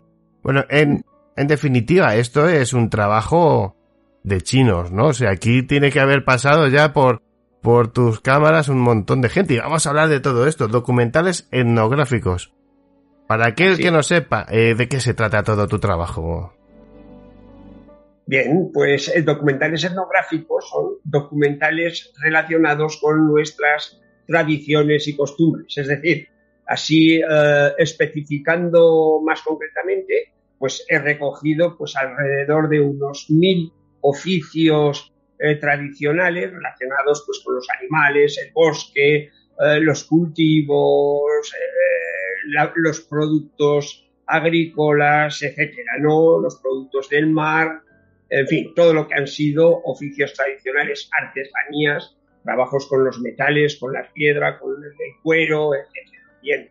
Y luego además está en el tema de las fiestas. Ese es otro apartado importante porque forman parte, es nuestra, dijéramos, nuestra parte eh, lúdica de las tradiciones, ¿vale? Las fiestas. Pueden ser fiestas religiosas, fiestas profanas. Hemos recogido muchísimas de estas fiestas en España a lo largo de muchos años.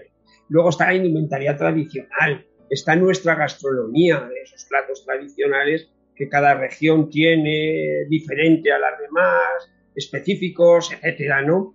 Eh, pues eh, están las leyendas, las tradiciones, eh, en fin, todo lo que está relacionado con nuestra cultura, hoy por desgracia, lógicamente, y porque el tiempo va arrasando con todo esto, pues eh, están desapareciendo. Para, para alguien como tú que lleva ya mucho tiempo en esto, ¿cómo, cómo ves esa desaparición tan triste de determinados oficios, eh, tratamiento de animales en el campo, etcétera? El avance exagerado de una cultura como la que vivimos hoy que va demasiado rápido y sin embargo esos oficios ancestrales, eh, esa manera de, de, cuidar el campo y no sé, los animales, todo ese tipo de cosas eran lentas, pausadas, pero de calidad. Y hemos cambiado eso por una rapidez y una inmediatez exagerada. Bien, eh, afortunadamente eh, yo, por mi edad, lógicamente, tengo 69 años, pues he vivido ese cambio tan drástico porque si nos remontamos a hace 50 años, por ejemplo, hace 50 años casi se puede decir que había pueblos en España donde todavía eh, se utilizaban las caballerías para las labores agrícolas, en a pequeña escala, eh, y convivían con una industrialización en la que las máquinas ya estaba, se estaban imponiendo. ¿no? Entonces, eh, afortunadamente he podido asistir a ese cambio. Hoy es muy difícil encontrar personas que sigan trabajando, cultivando con una caballería, en fin, todo eso prácticamente ha desaparecido. Es decir, que eh, una cultura que venía desde hace dos, tres, cuatro siglos, que apenas había sufrido variaciones, salvo en los núcleos industriales que eh, se industrializaron a partir del, de mediados del 19,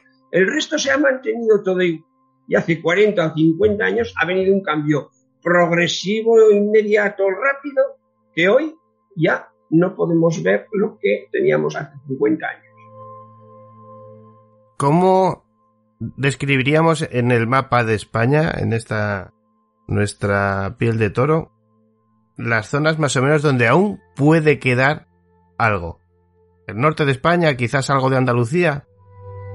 A ver, eh, son pequeños núcleos aislados. También el Pirineo, zonas del Pirineo. Yo he recogido en el Pirineo aragonés, en el Valle de Chistau, eh, concretamente en el pueblo de San Juan de Fran, pues más de, más de 30 eh, oficios y actividades productivas, desde el cultivo del centeno, el cultivo del cáñamo, hacer un tejado con paja de centeno, en fin, muchísimos oficios. Em, hay gente eh, en algunos, bueno, están luego los Ancares, tienes zonas geográficas de España que siguen manteniendo eh, algunas de las tradiciones bien porque hay gente mayor que todavía sigue haciendo esas actividades o bien porque ha habido gente joven que está recuperando algunas de esas señas de identidad que eh, han sido propias de, su territorio.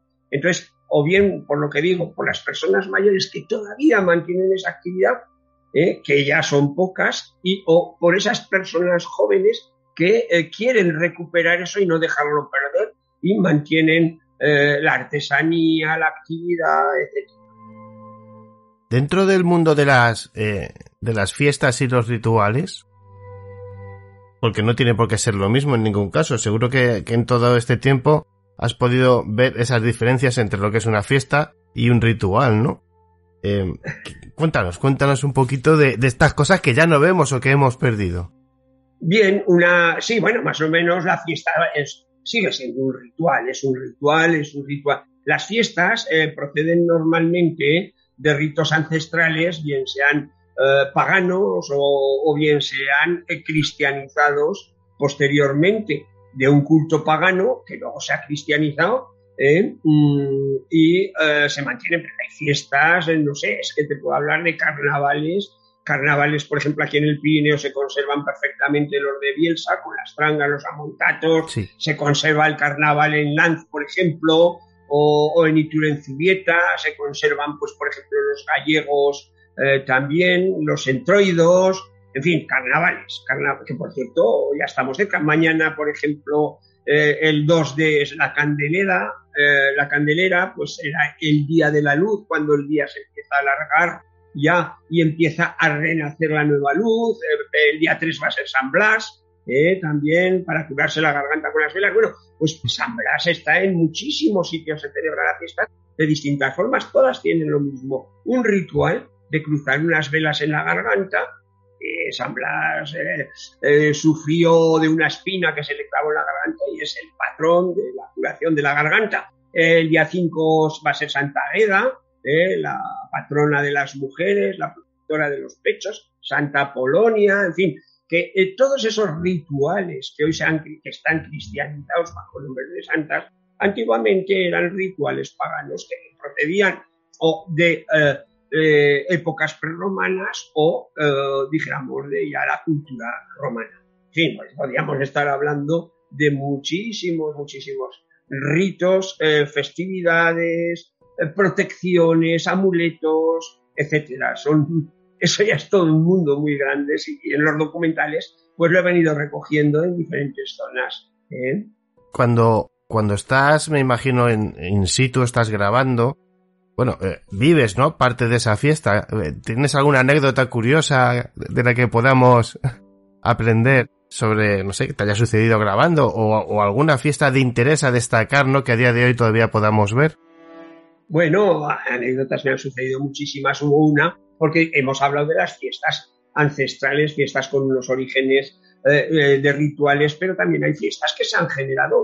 por ejemplo, cuando hicimos la película de las navatas, del descenso de navatas en el río Cinca en el año 83, montamos lo que era una navata. Una navata son unas grandes balsas o almadías también en otras zonas, mm, unas grandes balsas formadas por troncos atados y que se bajaban por el río y los hombres de pie encima conduciendo esas grandes balsas, ¿no? Entonces montamos un descenso en el río Cinca y allí fue muy curioso porque eh, contamos con los antiguos navateros, los que hacían este trabajo, y claro, había un problema, surgió un problema que era tres o cuatro días antes de hacer ese descenso, que habíamos construido una navata de tres cuerpos y otra de dos, pues surgió la duda de que qué ocurriría si había un accidente, quién se hacía responsable.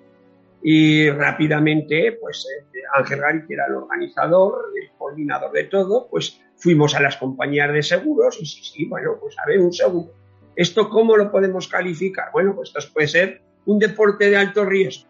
Perfecto, ahí encajaría muy bien. A ver, eh, nombres de los participantes. Pues fulanico de 70 años, menganico de 64. Claro, dicen, y claro, la compañía de seguros dijo, no, no, esto no puede ser. ¿Cómo vamos a poner en deporte de, algo, de alto riesgo a gente de 70 años? Bien, al final hubo una compañía que hizo un seguro. Y efectivamente tuvimos un accidente porque uno de los navateros en el descenso cayó al agua y tuvo la suerte que cayó en el río en una zona muy profunda, con lo cual no, no le aplastó lo que era la plataforma de madera, porque si cae una, en un tramo de río que no hay casi profundidad, pues los mismos maderos con su peso lo hubieran aplastado contra, contra el lecho del río, ¿no? Sí. Bueno, anécdotas muchísimas, en las fiestas, en todo, siempre fiestas ahí interesantísimas. La que muchas veces te habrá tocado, aparte de grabar, luego trasnochar. Con la, Ah, no, claro, y disfrutarlas. Perdona, luego ya dejas la cámara y hay que disfrutarlas la fiesta. ¿Cómo es, ¿cómo es el buen llantar eh, que hay todavía? Todavía tiene que quedar buenos sitios para comer a la antigua usanza. A ver, primero te voy a decir que tengo un programa en Canal Cocina que se llama Los Fogones Tradicionales. Llevo 20 años, que puede que sea el el único programa de televisión sobre eh, cocina que lleva 20 años, más de 20 años en antena, en este caso 22 años. Los fogones tradicionales, yo recorro prácticamente eh, todas las zonas de España recogiendo esas, esos guisos y esa, dijéramos, esa forma de alimentarse que han tenido eh, autárquica con lo que les producía la tierra y, les producía los animales de su corral he ido recogiendo todos esos fogones, ¿sabes? O sea que, em, y es muy variada, o sea, tienes la zona de Andalucía fresca, eh, con rinran, todo fresco de, de la huerta, la matanza del cerdo, por ejemplo, la cantidad de alimentos y de guisos que genera eh, el matar un cerdo, toda esa fiesta en sí misma, ¿no? Más luego todos los alimentos que hay que conservar, métodos de conservación, etcétera. Eh, los pescados, por ejemplo, de secar los pescados. Eh, eh, claro, la suerte. Me refiero que muchas veces cuando se hacen ese tipo de fiestas se, se aprovecha y se cocina como se hacía antes. Claro, yo tengo un buen amigo mío que es periodista y se dedica al mundo de los restaurantes y demás. Y yo se lo digo muchas veces, digo, sí, a ver, comes muy bien, pero tiene que haber algo especial en cocinar un chuletón en una teja, por ejemplo, en medio del monte. O, con, esos condimentos que se preparan, que ya no se preparan, pero se hacían hace años, o esa cocina antigua tiene un sabor especial de la que tú seguramente has podido disfrutar y bastante, ¿no? Sí, porque además los fogones tradicionales los hacemos en fuego de leña. O sea, dijéramos que el marco de mi programa de los fogones tradicionales es un hogar de leña, o sea, o una lareira, un yar, según el nombre que le dan en cada territorio ¿vale? Ese es el marco. Y los guisos los hacemos ahí a fuego lento, tranquilamente, sin ninguna prisa, y luego los degustas. Y por supuesto que cuando grabamos, la gente del pueblo te trae los mejores productos que tienen o bien en su huerto o bien en su corral. Eh, por ejemplo, pues el, galo de Mos, el gallo de Mos en, Galicia, con unos gallos criados allí, pero, pero vamos, grandísimos, unos muslos envidiables, ¿no? Sí, o sea, mm, eh, es diferente en el restaurante. Bueno, los restaurantes ahora, pues ya sabes que hacen cocina tradicional, pero de alguna manera reelaborada, diseñada para... ¿Y a eso cómo lo llaman? Eso que dicen ya que... la cocina moderna, si es que la cocina... es que no... Pero la tradicional está ahí, punto. Yo, yo cuando... tú, por ejemplo, perdón, disfrutar, por ejemplo, de ver cómo te hacen una mantequilla, desde ir guardando la nata, ta, ta, ta, ta, y luego batirla y hacerte una mantequilla y probar esa yo, yo, he podido disfrutar de la elaboración de la sidra en, en Asturias, Sí, eh, claro, tengo, tengo claro. buenos amigos allí, he podido disfrutar de esa matanza o de ese pescado, de, de, de esa manera de cocinar, sobre todo hay una fiesta que recuerdo que es la de las Turcón, que se van a, a un monte a dos mil y pico y ahí están dos días, suele ser un fin, un fin de semana, te dejan subir con 4x4 y claro, estás ahí co- con un ambiente, se hace, no sé cómo se llama exactamente, pero no es, no es una doma, se hace doma de caballo, pero también, Así. también hay chavales que intentan tumbar a, a- a los animales. Sí, para quitar, cortarles el pelo de las crines. Sí, sí, sí, y claro, Exacto, eh, vale. mm, cuando yo llevé a mis hijos a ver eso, pues eh, claro, tú ves sus rostros, ves sus caras y no tiene nada que ver con lo que perciben en su día a día, ¿no? Entonces, claro, Bueno, y, y- y- convivir con los pastores de, de, de la sierra de, eh, de los picos de Europa, por ejemplo, Sí. estar ahí tres o cuatro días, convivir con ellos, ver cómo fabrican el queso gamoneu ahí en la misma montaña, cómo lo guardan en las cuevas naturales, cómo los ves ahí llenos de moho, y es un queso exquisito, ¿no? Es que es, es diferente, claro, ahora son fábricas, todo. sí, sí, Eh, sí. Ahora mismo eh, los cerdos, ya lo sabes, son todo macrogranjas por todos los Como el sitios. pan, ¿no? Seguramente que habrás Claro. disfrutado de pan que nosotros Mucho. ya ni vemos. Totalmente. Además es una de las cosas porque generalmente cuando vamos a grabar fogones, ahora estoy preparando un viaje para abril por la zona de Andalucía, para empezar por Valencia y zona de Andalucía, y en todos los sitios ya te preparan o, o el bollo, en la parte norte el bollo preñado, eh, por la parte de Andalucía, en la, Gal- la Galicia las empanadas, por la parte sur, siempre la harina y la harina del trigo y, eh, y elaboración de diferentes tipos de eh, panes, pastas, etcétera, eh, en todos los sitios y además diferentes, ¿eh? y con una riqueza, eh, dijéramos, con valores culturales, ¿eh? que es lo importante. Bueno, vamos, vamos a, cambiar un poco el aire para que aquellos que estén sintiendo hambre les dé tiempo de ir a atracar la nevera.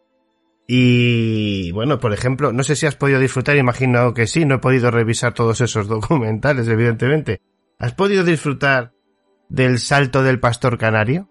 Hombre, naturalmente en La Gomera, sí, por supuesto. Eso, eso en persona tiene Sí. que ser una locura, ¿no? Exacto, sí, exacto. El salto del pastor lo grabamos en, la isla de La Gomera, además está en, YouTube, lo tenemos ese documental en YouTube concretamente, y luego también en la isla de Fuerteventura, porque lo tienen como un juego, ¿eh? lo, tienen dentro de sus juegos adicionales, tienen ese del palo del pastor.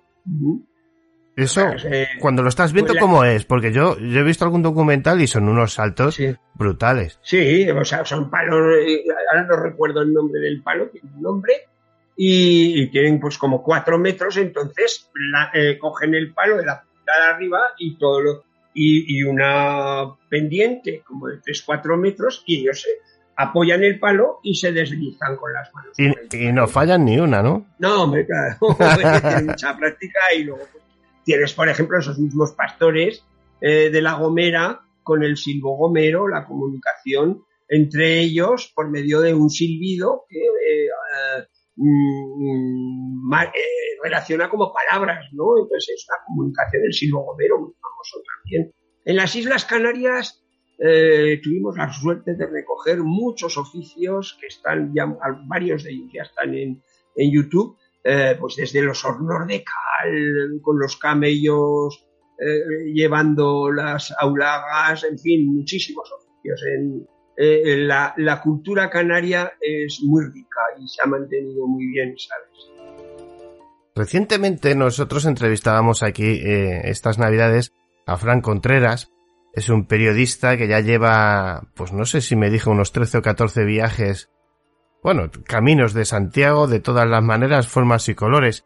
Yo me imagino que tú has podido disfrutar también de, de lo que es el camino de Santiago y de, además me imagino, quiero imaginar de la mejor manera, que es con ese, ese comer y esa tradición un poquito más antigua, ¿no? Pues me, me has jorobado porque no, yo no he hecho el camino de Santiago, ni ganas No me- tengo de hacerlo. No, Hombre, no, no, yo he a- hecho- ¿Un, a ver, trami- yo he un hecho- tramito?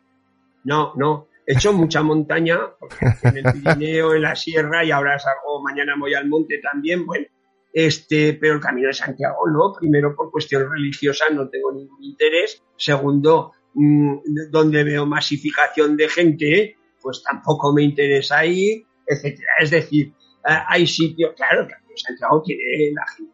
Bueno, a ver, que venga todo el mundo de toda la urbe terrestre hacer un tramo del Camino de Santiago y se junten, cada uno tiene sus sentimientos. Yo prefiero ir al monte y estar más bien o solo o con poca gente. El tema religioso yo no lo destaco, más, más que otra cosa por la tierra, por, por esos albergues, o sea, eh, hay zonas oh, No, no, no me, no me lo nombres, porque estuvimos con unos amigos, fuimos por Galicia, uno de los temas que estoy investigando son piedras rituales, de hecho tenemos una página que se llama Piedras Sagradas, generamos con el Instituto de Estudios Alto Aragoneses y Ángel y allí eh, pusimos eh, pues muchísimas eh, piedras que tenemos localizadas aquí en el Alto Aragón relacionadas con temas rituales. Bien, fuimos por Galicia, un grupo de tres amigos, y el primer día ya íbamos a ir a un albergue. Dijeron, porque uno es del Camino de Santiago, un compañero de los que íbamos. Dice, vamos a ir a dormir a un albergue. Estaba eso de gente hasta los topes. Yo aquí no, no yo prefiero dormir debajo de una piedra por ahí por el monte. O sea, a ver, no, no es un tema que me, que me agrade, lo siento. No, no, está las bien, masificaciones, está bien. No, las masificaciones no. Bueno, dejando el camino de Santiago aparte, la, la cultura gallega, eh, en, oh, todo su esplendor, ah, eso sí, ¿no? Hombre, es, es eh, la cantidad de rituales que se conservan. Bueno, en cuestión de lo que estoy tratando ahora, llevo ya 10 pues, años trabajando porque tuve un programa en Aragón Televisión que se titulaba Los secretos de las piedras y, es un tema que estoy trabajando a fondo y, la verdad es que Galicia se conservan muchísimas leyendas, luego los petroglifos, una cantidad de petroglifos por todos los sitios, piedras de serpe, etcétera. O sea, es muy rica en leyendas, luego, claro todos los, eh, castros que tiene a las orillas del mar, en fin, todo hay, eso, es todo un mundo de leyendas. Luego también estoy muy en contacto en Galicia por el tema de los lagares rupestres, porque Galicia eh, y el norte de Portugal, la zona de Valpasos, eh, han, bueno, y la zona de San Esteban de la Sierra, también de Salamanca, han investigado mucho sobre los lagares rupestres y yo estoy investigándolos aquí en la zona norte de Aragón también ¿eh? es otro tema que también estoy trabajando. Pues vamos a pasar ahora al mundo de los oficios, que yo me he divertido mucho. Ahí sí que me, he visto unos cuantos documentales tuyos. Sobre todo me gusta mucho la herrería, cómo hacen esos, esos hachas todavía a día de hoy, cómo los restauran. Em, creo que tienes uno con un señor ya bastante mayor que están los dos hijos mayores ayudándoles, pero ahí dándole duro para hacer un hacha no sé cuántas horas se tira. ¿Cuántas horas de grabación te pegaste, por ejemplo, con este hombre? No, puede ser una mañana. Una mañana te hace mucha, no es que tienes muchísima práctica o te hace unas tijeras de esquilar o te hace, eh, hombre, el que más trabajo llevo fue hacer una barrena para eh, agujerar los maderos, ese sí, mm. porque hay que hacer la punta, el gusanillo que se llama, y que eso requiere mucha, mucha precisión, eh, etcétera. O sea, ese era el más difícil, desgraciadamente José Lo Ferrero, que es del pueblo de Hecho, en el Pirineo Aragonés, pues eh, ha sufrido una enfermedad y hoy prácticamente está bastante nada, prácticamente retirado, ¿no? Pero en fin, los hijos parece ser que siguen con la actividad, es lo que te comentaba antes, ¿no? Que, eh, viene otra generación que no quiere dejar perder esos oficios que han hecho sus, antepasados. Te voy a poner un ejemplo, por ejemplo, el forcaire, el que hacía las forcas de madera, es curioso porque el nieto del Forcaire en el pueblo de Alentor, en Lérida, eh, el, nieto ha retomado, y eso que es una persona con eh, carrera, o sea, creo que es matemático, y, ha retomado el trabajo de su, padre, de su abuelo y en los fines de semana se dedica a hacer orcas y a ir por los mercados y vende las orcas. Quiero decirte que es Mm, el saber valorar eh, lo de, eh, la parte importante de su tradición familiar, no dejarla perder. Y eso también lo estoy viendo en algunos sitios. ¿eh? Yo cuando, cuando veo esos dos trabajos que haces, para mí yo me acuerdo de eso de oír, ver y callar, ¿no? Eso de verles trabajar. Pero, ¿has podido tú involucrarte en alguna fabricación de, de algo de barro o de metal en, en alguno de estos documentales? No, somos muy torpes. ¿eh? eh a ver, y acabar de decir el barro, tú ponte en un torno con, con un bolo de barro y a ver si lo sabes mover. No, mira, por saborear un poco esa tradición, ¿no? Pues claro, lo intentas, pero una chapaza, pues estropeas el material. Imposible. Claro. Imagínate un hierro rusiente y darle ahí con un martillo, lo vas a deformar, lo vas a estropear, eso es absurdo, claro. somos muy torpes para eso. Ellos tienen mucha habilidad, te cuenta que la mayoría de los artesanos eh, proceden de sagas familiares y esas sagas familiares, pues desde niños han estado viviendo y conviviendo con ese oficio y con ese trabajo y desde pequeños pues eh, yo por ejemplo era hijo de carpintero me acuerdo que mi padre me decía toma calienta la cola y era la cola aquella que se hacía eh, marrón de una pasta y la ponías al baño María y yo estaba con la católica y echando virutas de, de madera para mantener el fuego y tener la cola caliente para que mi padre pudiera trabajar. Claro es sí. Dentro de, del mundo de los oficios eh, bueno, pues eh, los más habituales todavía los recordamos, pero seguro que hay alguno por ahí eh, que te acuerdes así especialmente raro del que apenas se hable. No, raro no, pero importante que, que costó de, o sea, no costó nada de, de, conseguir. Y era complejísimo, que es la fabricación de un carro. Estábamos haciendo, estábamos grabando en el pueblo de Quintanar de la Sierra, como se hacía la pez, eh, a partir de las teas de pino, etcétera, etcétera. Y como había que estar varios días, pues dijo uno de los tenderos, ah, pues aquí en el pueblo eh, de Mecerreyes, aquí al lado, hay un taller de, de, hacer carros, pero idéntico como si se hubiera acabado de cerrar ahora mismo. Ostras, vamos a verlo, con que fuimos para allí, estuvimos con los, con los carreros, con los que hacían los carros, y eh, bueno, el taller, cuando abrió la puerta, parece que acababan de salir de trabajar en ese momento y estaba perfecto.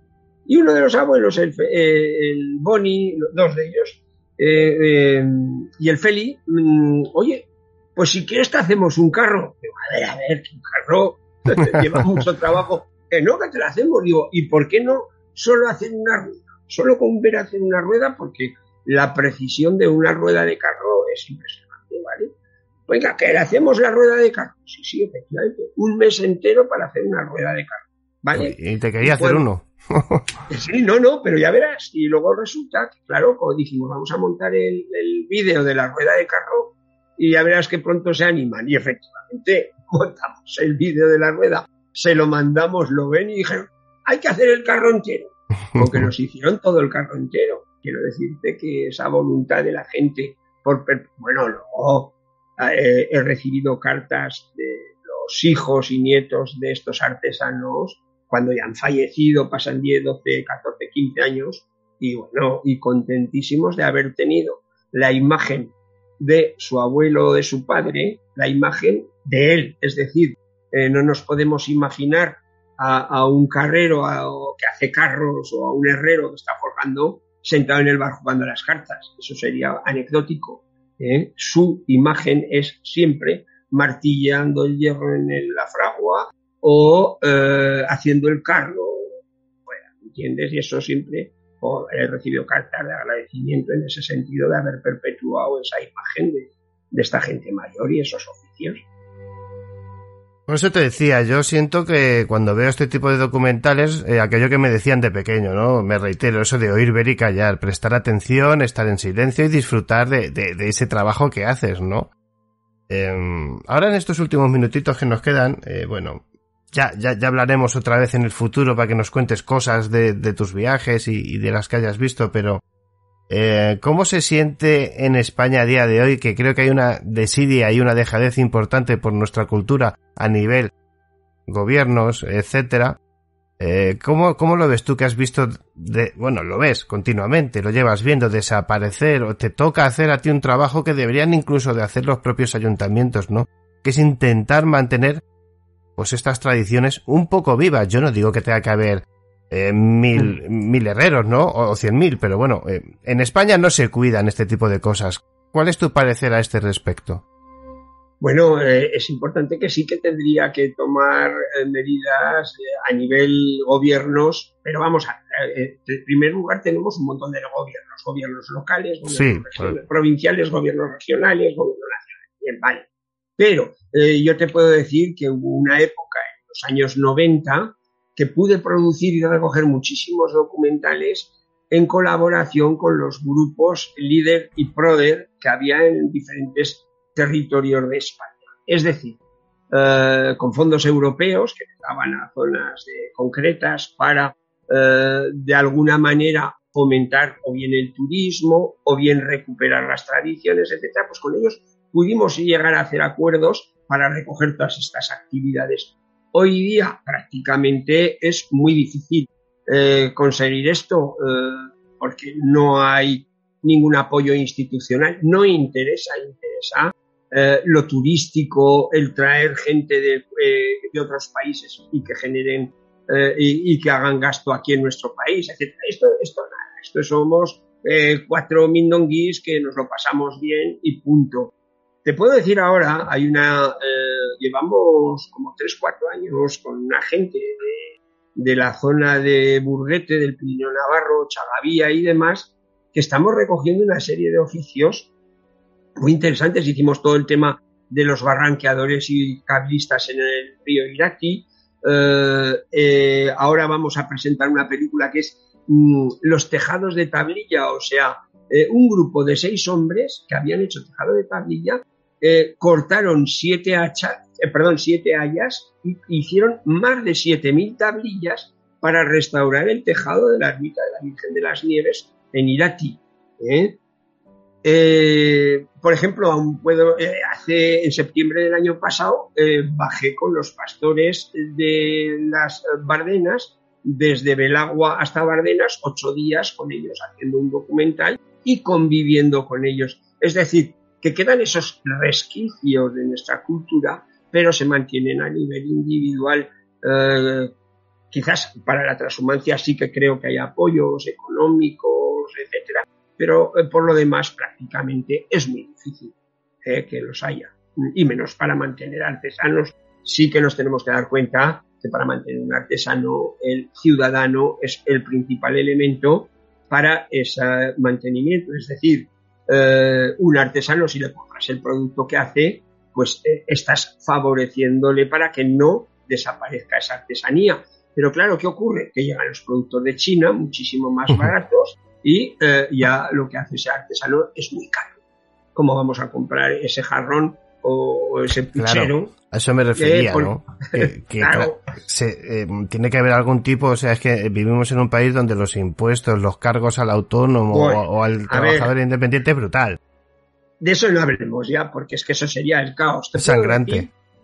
Total, te digo un ejemplo y bien próximo porque lo, lo, vivo muy a menudo en el Pirineo aragonés, yo suelo ir al Pirineo, en montaña y tal.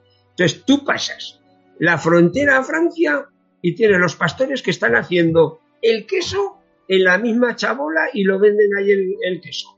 La misma normativa europea que para los españoles. En, en el Pirineo español, tú tratas de montar una quesería y se ha dado el caso en un pueblo del Pirineo de no permitirle hacer, eh, montar la quesería porque no tenía cuarto eh, eh, de aseo, es decir, un bache. Y claro, y le dijeron las señoras, oiga, pero es que mi casa es esa de enfrente y cuando tengo que ir a mear me voy a mear a mi casa. ¿Me entiendes? O sea, que aquí somos más papistas que el Papa. Todos son problemas burocráticos y sin embargo te digo, pasas la frontera francesa y compras el queso ahí en la misma chabola de los pastores. Lo he hecho, lo he hecho. Eh, conozco el Pirineo francés, de hecho he estado este verano mm. de, pasado de vacaciones y por eso me, mm. me, llama poderosamente la atención lo mal que hacemos algunas cosas, ¿no? En cuanto a flora y fauna, ¿destacarías algo de todos tus trabajos? Bueno, sí, he, recuperado bastante en tema de... Eh, a ver, en tema de flora he hecho bastantes documentales, sobre todo de fauna, eh, perdón, de, flora autóctona, con, especialistas, lógicamente. Es, aquí está una muy interesante, que es el zapatito de dama o la Cypripedium calceolus, muy interesante. Es una orquídea única en la parte del Pirineo. Eh, y luego, en lo que se refiere a flora, sobre todo, he recogido lo que es mucho medicina popular eh, la medicina popular, el uso de las plantas en la medicina popular. Vienen en plastos, vienen eh, en infusión, en diferentes formas, ¿sabes? Incluso la trementina, por ejemplo, el uso de la trementina, las gotas de, de, la resina de los abetos que se recogían con un punzonito y se iba y metían en un cuerno, pues esa, eso era impresionante para la curación. Por ejemplo, los hornos de aceite de nebro, pero también cómo se hacían los hornos de aceite de negro para curar a los animales, muchísimas cosas. Y en, fauna, eh, sí que en los años 89 o así hacer algunos documentales sobre los buitres, el quebrantahuesos, el bucardo, eh, el sarrio, en fin, sí, bastante sobre, bueno, eh, uno muy interesante eran sobre los urogallos, el, uno muy curioso porque era un señor que se dedicaba a recoger los huevos de las hormigas para dárselos de comer a las crías de los urogallos, que se alimentaban de ello. Y era curioso porque la técnica que tenía era, en los grandes hormigueros que hay por la montaña en el Pirineo, pues ponía un ladrillo en medio de una era, una zona abierta, destrozaba parte del, del eh, hormiguero, cogía, metía todo, lo metía cerca del, del ladrillo y entonces las hormigas rápidamente tenían que proteger los huevos y los metían en los agujeros del ladrillo. Entonces el hombre cogía el ladrillo con los huevos limpios y se los llevaba para los gallos. Sí, bueno, mucho, ¿eh? eso sí, fauna bastante. Mm. Eso, eso, yo he podido estar en el centro que hay en, en creo que es cerca de, bueno, en Asturias, El Esterridaneu. Eh, no, en el de, te iba a decir el del que, el del quebrantahuesos le he podido visitar. Y bueno, y unos cuantos más. Sí, están aquí en el Pirineo de Huesca, en Sobrarbe. Sí, sí, sí. Además, eh, por eso da tanta rabia, ¿no? Que, que, ciertas cosas vayan desapareciendo. Bueno, nosotros vamos a, a dejar eh, que siga con sus cosas Eugenio, que se tenía que marchar. Eugenio, eh, bueno, eh, que haces un trabajo excepcional, te volveré a molestar dentro de un tiempo para, para que nos cuentes, porque tienes que tener a mí es que las anécdotas graciosas me encantan. Yo no sé si tienes alguna graciosa por ahí que te haya pasado algo en plan curioso. Para terminar. Eh, pues a ver si. Sí, tendrán miles. Miles, miles, sí, bueno. Pero no me acuerdo de este. bueno, pues para la próxima te... a lo mejor eh, me, lo avisas antes y te preparo. Y nos preparas unas porque seguramente que te han tenido que pasar cada cosa curiosa. Espectacular. Bueno, el cuidado de nuestra cocina, de nuestros oficios, de nuestra, no ya religión, sino tradiciones eh, en, en, España que, que tenemos muchas y muchas de ellas, pues por desgracia, están desapareciendo o desaparecen con los últimos oficios, ¿no? Así que yo creo que haces un trabajo excepcional, que espero que puedas hacerlo mucho más tiempo y que después de ti lo continúe alguien, porque estás dejando una herencia para todos aquellos que pueden disfrutar y hoy día gracias a YouTube y un montón de servicios de este tipo se pueden ver y de una manera gratuita. Así que amigos, tenéis que apoyar este tipo de trabajos. Eugenio, antes de irnos, rápido, ¿dónde podemos seguirnos? Nos has comentado el canal de cocina, nos has comentado... Sí, bueno, los fogones tradicionales, si miráis en internet, los fogones tradicionales, bueno, tiene, ya te digo, llevo 22 años y es el el, programa de cocina más longevo que hay en la televisión. Ya, hay riñanos y todo, pero han cambiado de cadenas, han cambiado de programas. Pero este mío sigue siendo los fogones tradicionales. Ese, por ejemplo, luego también soy TikToker. Estamos poniéndolos en, pequeños, mis hijos se encargan de poner en pequeños cortos de tres minutos, pues a muchos de estos documentales para que la gente joven los pueda ver y, es, y son muy apreciados. En fin, y ahora, bueno, luego tengo la página de piedras sagradas, que es un tema que estoy trabajando muy a fondo, todo el tema de piedras rituales, hemos hecho dos congresos de Sacra Saxa, piedras sagradas, en fin, eh, mucha actividad. Sí, bueno, si entráis ahí, veis a Eugenio Monesma y en, pues en Google, pues ahí Sí, nosotros en el vídeo, yo ya te lo pasaré, tanto en el vídeo para YouTube como para el podcast, sobre todo en YouTube, lo que hacemos es reunir toda tu información y la publicaremos. Em, Eugenio, un placer. Muchísimas gracias por enseñarnos un poquito de la cultura de nuestro país. Y, bueno, lo, dicho, te molestaré, no sé si en un mes o en dos. y, y, que nos enseñes más cosas. Un fuerte abrazo, maestro. Igual, a vosotros gracias. Misterio 51 con David del Castillo.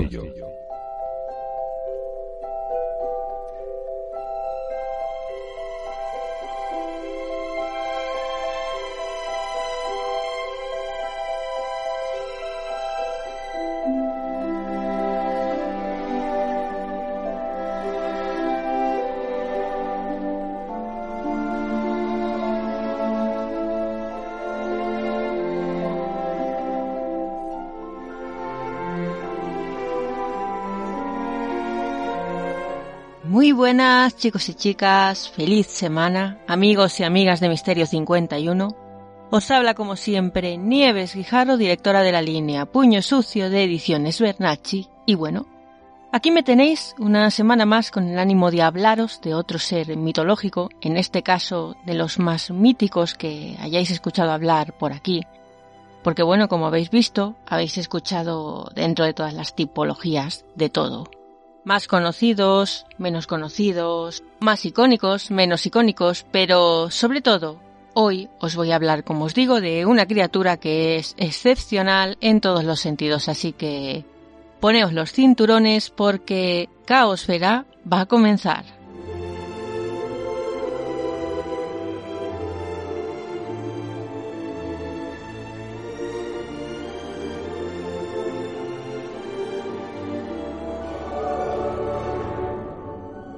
Seguro que si os digo Leviatán, lo primero en lo que pensáis es, obviamente, eh, en un monstruo marino, ¿verdad?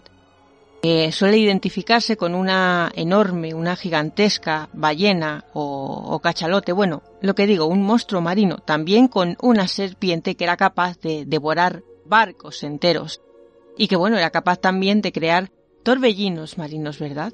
Pero hay una asociación, eh, quizá la más famosa, como os he dicho, se identifica con una ballena, con una serpiente y por supuesto también lo he dicho, con un cachalote. ¿Por qué? Bueno, aquí entreveréis la famosa influencia del gran Helman Melville, autor de Moby Dick, que es lo que ha producido esta, digamos, comparación también él fue quien creó la similitud o la supuesta similitud entre los comportamientos, bueno, mejor dicho, habló de esta similitud entre los comportamientos de estos animales, no de los cachalotes y de los leviatanes. Por cierto que es también un término muy utilizado para nombrar criaturas marinas de una, bueno, iba a decir de una enorme envergadura, no, mejor dicho, de una envergadura gigantesca. Pero no obstante, eh, bueno, junto con el leviatán hay otras criaturas mitológicas parecidas. Tal vez hablemos de ellas en otro momento. Están, por ejemplo, los naga de siete cabezas de la mitología hindú y bueno, también se conocen bastante en Oriente Medio. Sabéis que, bueno, como toda criatura mitológica, o, bueno, toda no, pero algunas criaturas mitológicas tienen su base, entre comillas, real. La base de esta criatura está en Perú, donde se dice que, bueno, que existieron los restos de un cetáceo gigantesco, además carnívoro para más Inri, porque ya sabemos que las ballenas no son carnívoras, con una longitud, mm, una máxima de unos 17 o, 20 metros. Decían que sus dientes eran terroríficos, 36 centímetros de diente. Y, bueno, eh, este descubrimiento se denominó Liviatán Melville obviamente en, homenaje también al gran autor de, Moby Dick, Helman Melville. Pero bueno, como sabemos, esto es, bueno, esto es lo, más genérico en lo que habéis pensado cuando me, cuando me habéis escuchado referirme al Leviatán, ¿no? Que, como os digo, se utiliza también en criptozoología para referirse a, a monstruos gigantescos de una envergadura, bueno, de una envergadura fuera de lo común.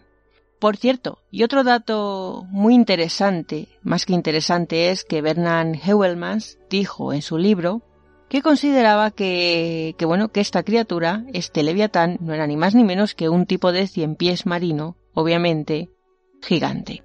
Pero como ya sabéis, mucho más allá de todas estas, estas concepciones, mucho más allá de esta visión criptozoológica, que, que sí que es muy interesante y la verdad es que apasionante, eh, Leviatán tiene otro significado que, vamos a decirlo, bueno, se asocia más con lo espiritual, y es que muchos de vosotros sabréis, por no decir que todos, que, que bueno, que además de, de ser también una criatura usada como recurso cinematográfico, artístico, etcétera, etcétera, es una criatura con una gran connotación religiosa. Y vamos a verlo a través de las diferentes culturas, si os parece.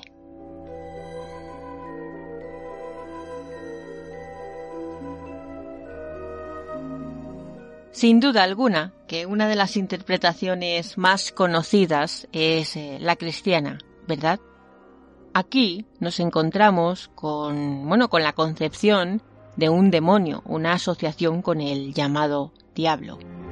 las referencias bíblicas las podemos encontrar, bueno, las más importantes sin duda, las podemos encontrar en el Apocalipsis, eh, capítulo 12, versículo 3, otra también Apocalipsis en el capítulo 20. No obstante, eh, en el primer libro del Pentateuco, en el Génesis, en el capítulo 1, versículo 2, eh, hay una frase que, bueno, también es bastante premonitoria. Dice, la tierra estaba desordenada y vacía, las tinieblas estaban sobre la faz del abismo, y el Espíritu de Dios se movía sobre la faz de las aguas. Hay algunos eruditos eh, bíblicos de la Biblia que dicen que, estudiosos, mejor dicho, de la Biblia, que bueno, identifican ahí, en este pasaje del Génesis, la figura del Leviatán. No olvidemos tampoco que el nombre de esta criatura procede del hebreo, de ahí también, por supuesto, su gran presencia en la religión judía. Una de las referencias más famosas, sin duda alguna, está en el Talmud, y en una de esas frases dice lo siguiente, hay doce horas en un día. En las primeras tres horas Dios se sienta y aprende la Torá.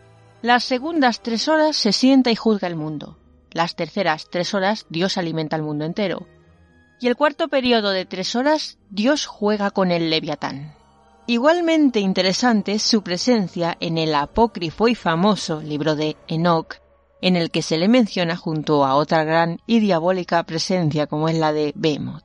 Pero bueno, esos son palabras mayores. Algún día haremos un especial a lo largo de varios programas, un montón de programas, sobre demonología. Eh, tomadme la palabra. Como decía, en el libro de Enoch, Leviatán, perdón, es también eh, mencionado. Y se menciona de la siguiente manera. Y en ese día se separarán dos monstruos, una hembra llamada Leviatán, que morará en el abismo, sobre donde manan las aguas, y un macho llamado Behemoth, y ocupará con sus pechos un desierto inmenso llamado Dandain. En otras escrituras se interpreta el Leviatán como el mar, mismamente el propio mar, y Behemoth como la, tierra, perdón, y Cid, que sería entonces el aire y el espacio. También Leviatán ha sido interpretado como una metáfora de los enemigos del reino de Israel. Quizá esta es una de las interpretaciones también más conocidas, ¿no? Y dice también el Talmud que el leviatán será destruido y su carne será servida como banquete para el honrado en el tiempo por venir, y su piel se usará para cubrir la tienda donde ocurrirá el banquete. Como habéis comprobado, y como ya os dije, estas son visiones, pues, bueno, a nivel antropológico sobre todo, muy interesantes. Pero mucho más allá de estos orígenes religiosos, lo cierto es que, como os digo, es una figura que ha sido capaz de calar profundamente inclusive en la cultura popular. Y esto ha sido no solo gracias a la religión, obviamente, sino también gracias a otros medios de difusión culturales. Léase el cine, léase mm, el arte en cualquiera de sus formas, por ejemplo, las representaciones artísticas, léase como no, la literatura, porque a nivel literario tenemos también ejemplos, aunque no todos en la figura de este monstruo marino del que estamos hablando, ¿no? Pues bueno, ahora como os digo, vamos a hablar de esa, de esa vertiente, de ese calado en la cultura popular y bueno, para ello también vamos a hablar de pues de un arte que a mí me encanta, eh, que me apasiona, como es el séptimo arte, ¿no? Así que, sobre todo, y si os parece, vamos a hablar un poquito de cine. Allá vamos.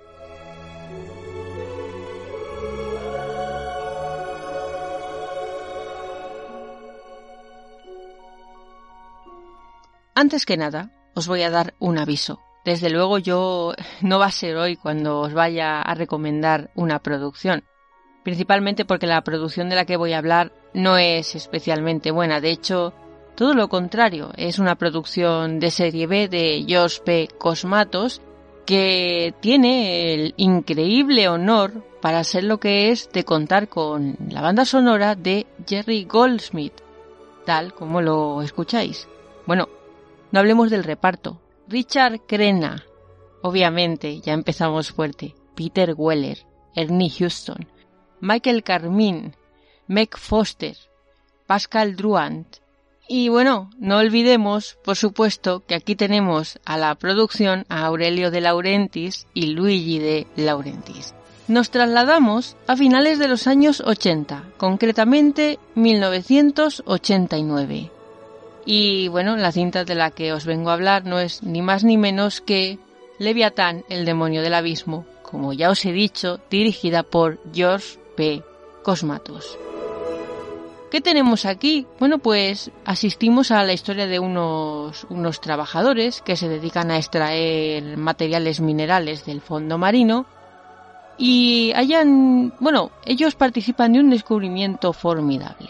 Un barco eh, soviético que, que, ha naufragado eh, en unas extrañas circunstancias. Parece ser que en el interior de ese barco se llevaron a cabo experimentos ligados a la genética. Pero, pero hay algo muy extraño. Las causas del hundimiento del barco eh, no quedan muy claras y esto supondrá para estos trabajadores un terrible descubrimiento. A ver, he dicho antes serie B. Me he expresado mal quizá porque lo que quiero decir es que yo considero esta película menor, aunque no obstante, no nos vamos a engañar, tiene unos importantes medios productivos. También se nota en ella pues eh, la admiración de, de Cosmatos por la película Alien, el octavo pasajero, y su influencia en la estética y en la narrativa es más que patente. Perdón. No obstante, eh, no tenemos aquí, como, como se dice, ni chicha ni limona. Resulta que del fallido experimento genético que se llevó a cabo en este, en este barco surgió un ser completamente terrorífico.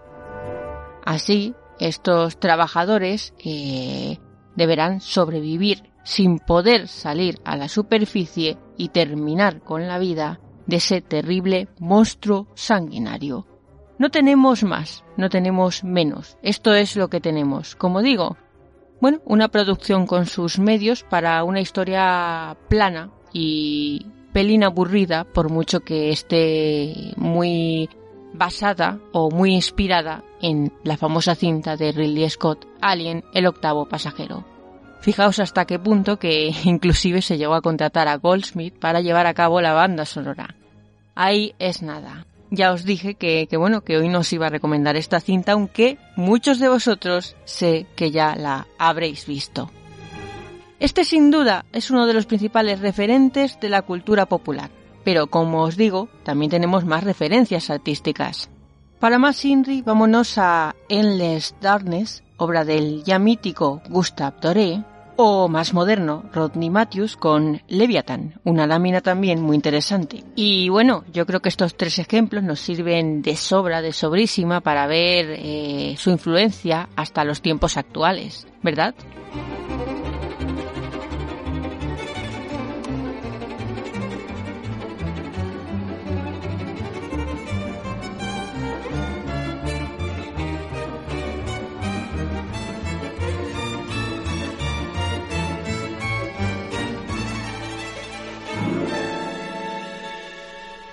Como habéis visto, hemos hablado hoy de una criatura eh, bastante interesante, interesantísima. ¿Os ha gustado esta sección? Pues no os preocupéis porque, como siempre, muy próximamente volveré con una criatura igual o más interesante. Aquí nunca se va a menos, siempre se va a más. Pero entre tanto, si os ha gustado esta sección, podéis encontrar otros temas, otras colaboraciones, bueno, otro tipo de materiales en la página de Facebook Caosfera, en Twitter como Caosfera B y en las redes Boker y Mewe como Caosfera, entre paréntesis Nieves Guijarro. Y por supuesto, por supuestísimo, también en Instagram, eh, no solo en mi muro de Instagram, sino en, en mis stories podéis encontrar los enlaces a todos nuestros programas, a todos nuestros espacios, a nuestra emisora de radio. Así que, estimados amigos y estimadas amigas, que por cierto también podéis escribirme a caosferalibros.yahoo.com si tenéis cualquier duda o si queréis cualquier cosa, nos vamos a despedir ya por hoy. Os mando un fortísimo abrazo y os veo nada, en unos días.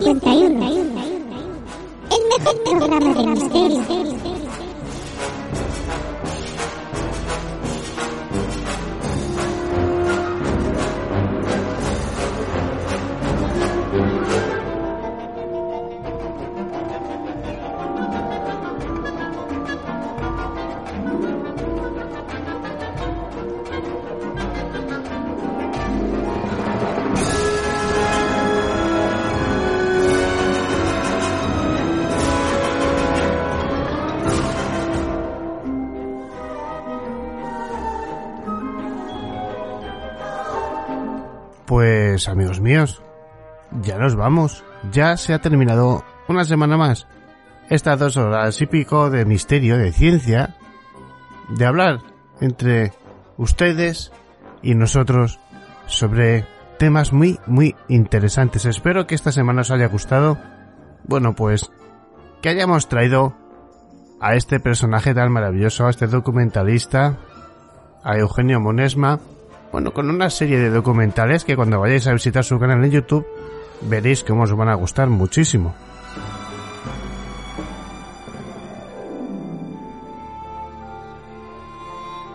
Muchísimas gracias Antonio Ceniza, Luis Merino, Donato Fernández, Nieves Guijarro, Eugenio Monesma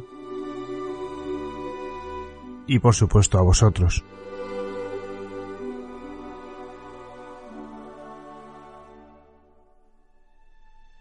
Nos quedan apenas dos minutos. ¿Pero qué son dos minutos? Creedme que cuando preparo Universo Steel, y bueno, siempre miro alguna noticia, miro alguna cosa, digo, a ver si un día de estos cojo la noticia y la novelo un poquito.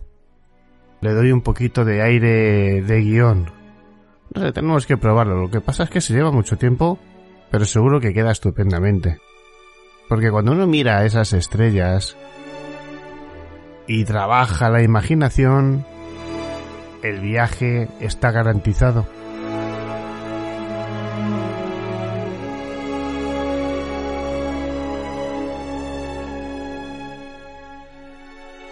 Entre momentos en los que el trabajo va mal, muchos gobiernos andan leches.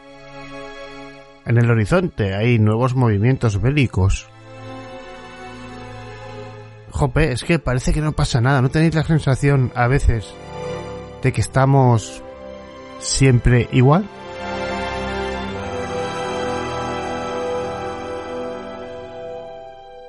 Cada vez pagamos más por todo, gasoil, gasolina, luz, agua, gas. Y cada vez tenemos menos en qué divertirnos, menos en qué pasar el tiempo, menos en qué entretenernos menos en qué disfrutar. También tenemos nuestra parte de responsabilidad, no se lo vamos a echar a todos los que mandan, que tienen mucha. Pero creo que debemos de ser capaces de ser felices o intentarlo por lo menos con lo poco o mucho que tengamos. ¿Qué más da lo que tenga el de al lado si soy feliz con lo que yo tengo? Sea poco, nada o casi nada. Evidentemente todos queremos ir a más y yo os deseo mucha suerte a todos en vuestra vida, en vuestros emprendimientos, en absolutamente todo lo que os rodee, salud, familia, etc.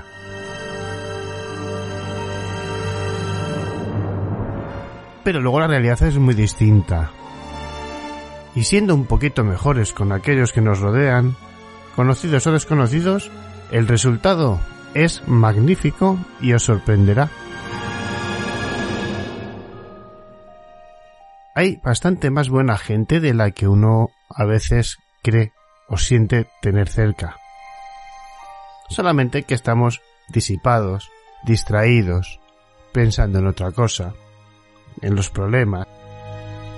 Siempre digo que no es lo mismo ir al trabajo por el mismo camino todos los días que un día de repente cambiar e ir por otra calle. No es lo mismo girar a la izquierda que girar a la derecha.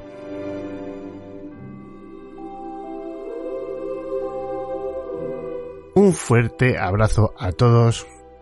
Se os quiere, gracias por estar a ese otro lado del micrófono. Nos vemos la semana que viene.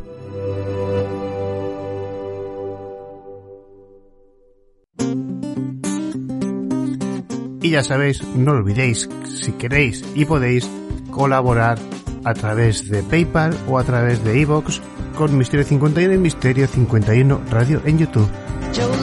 Nos vemos.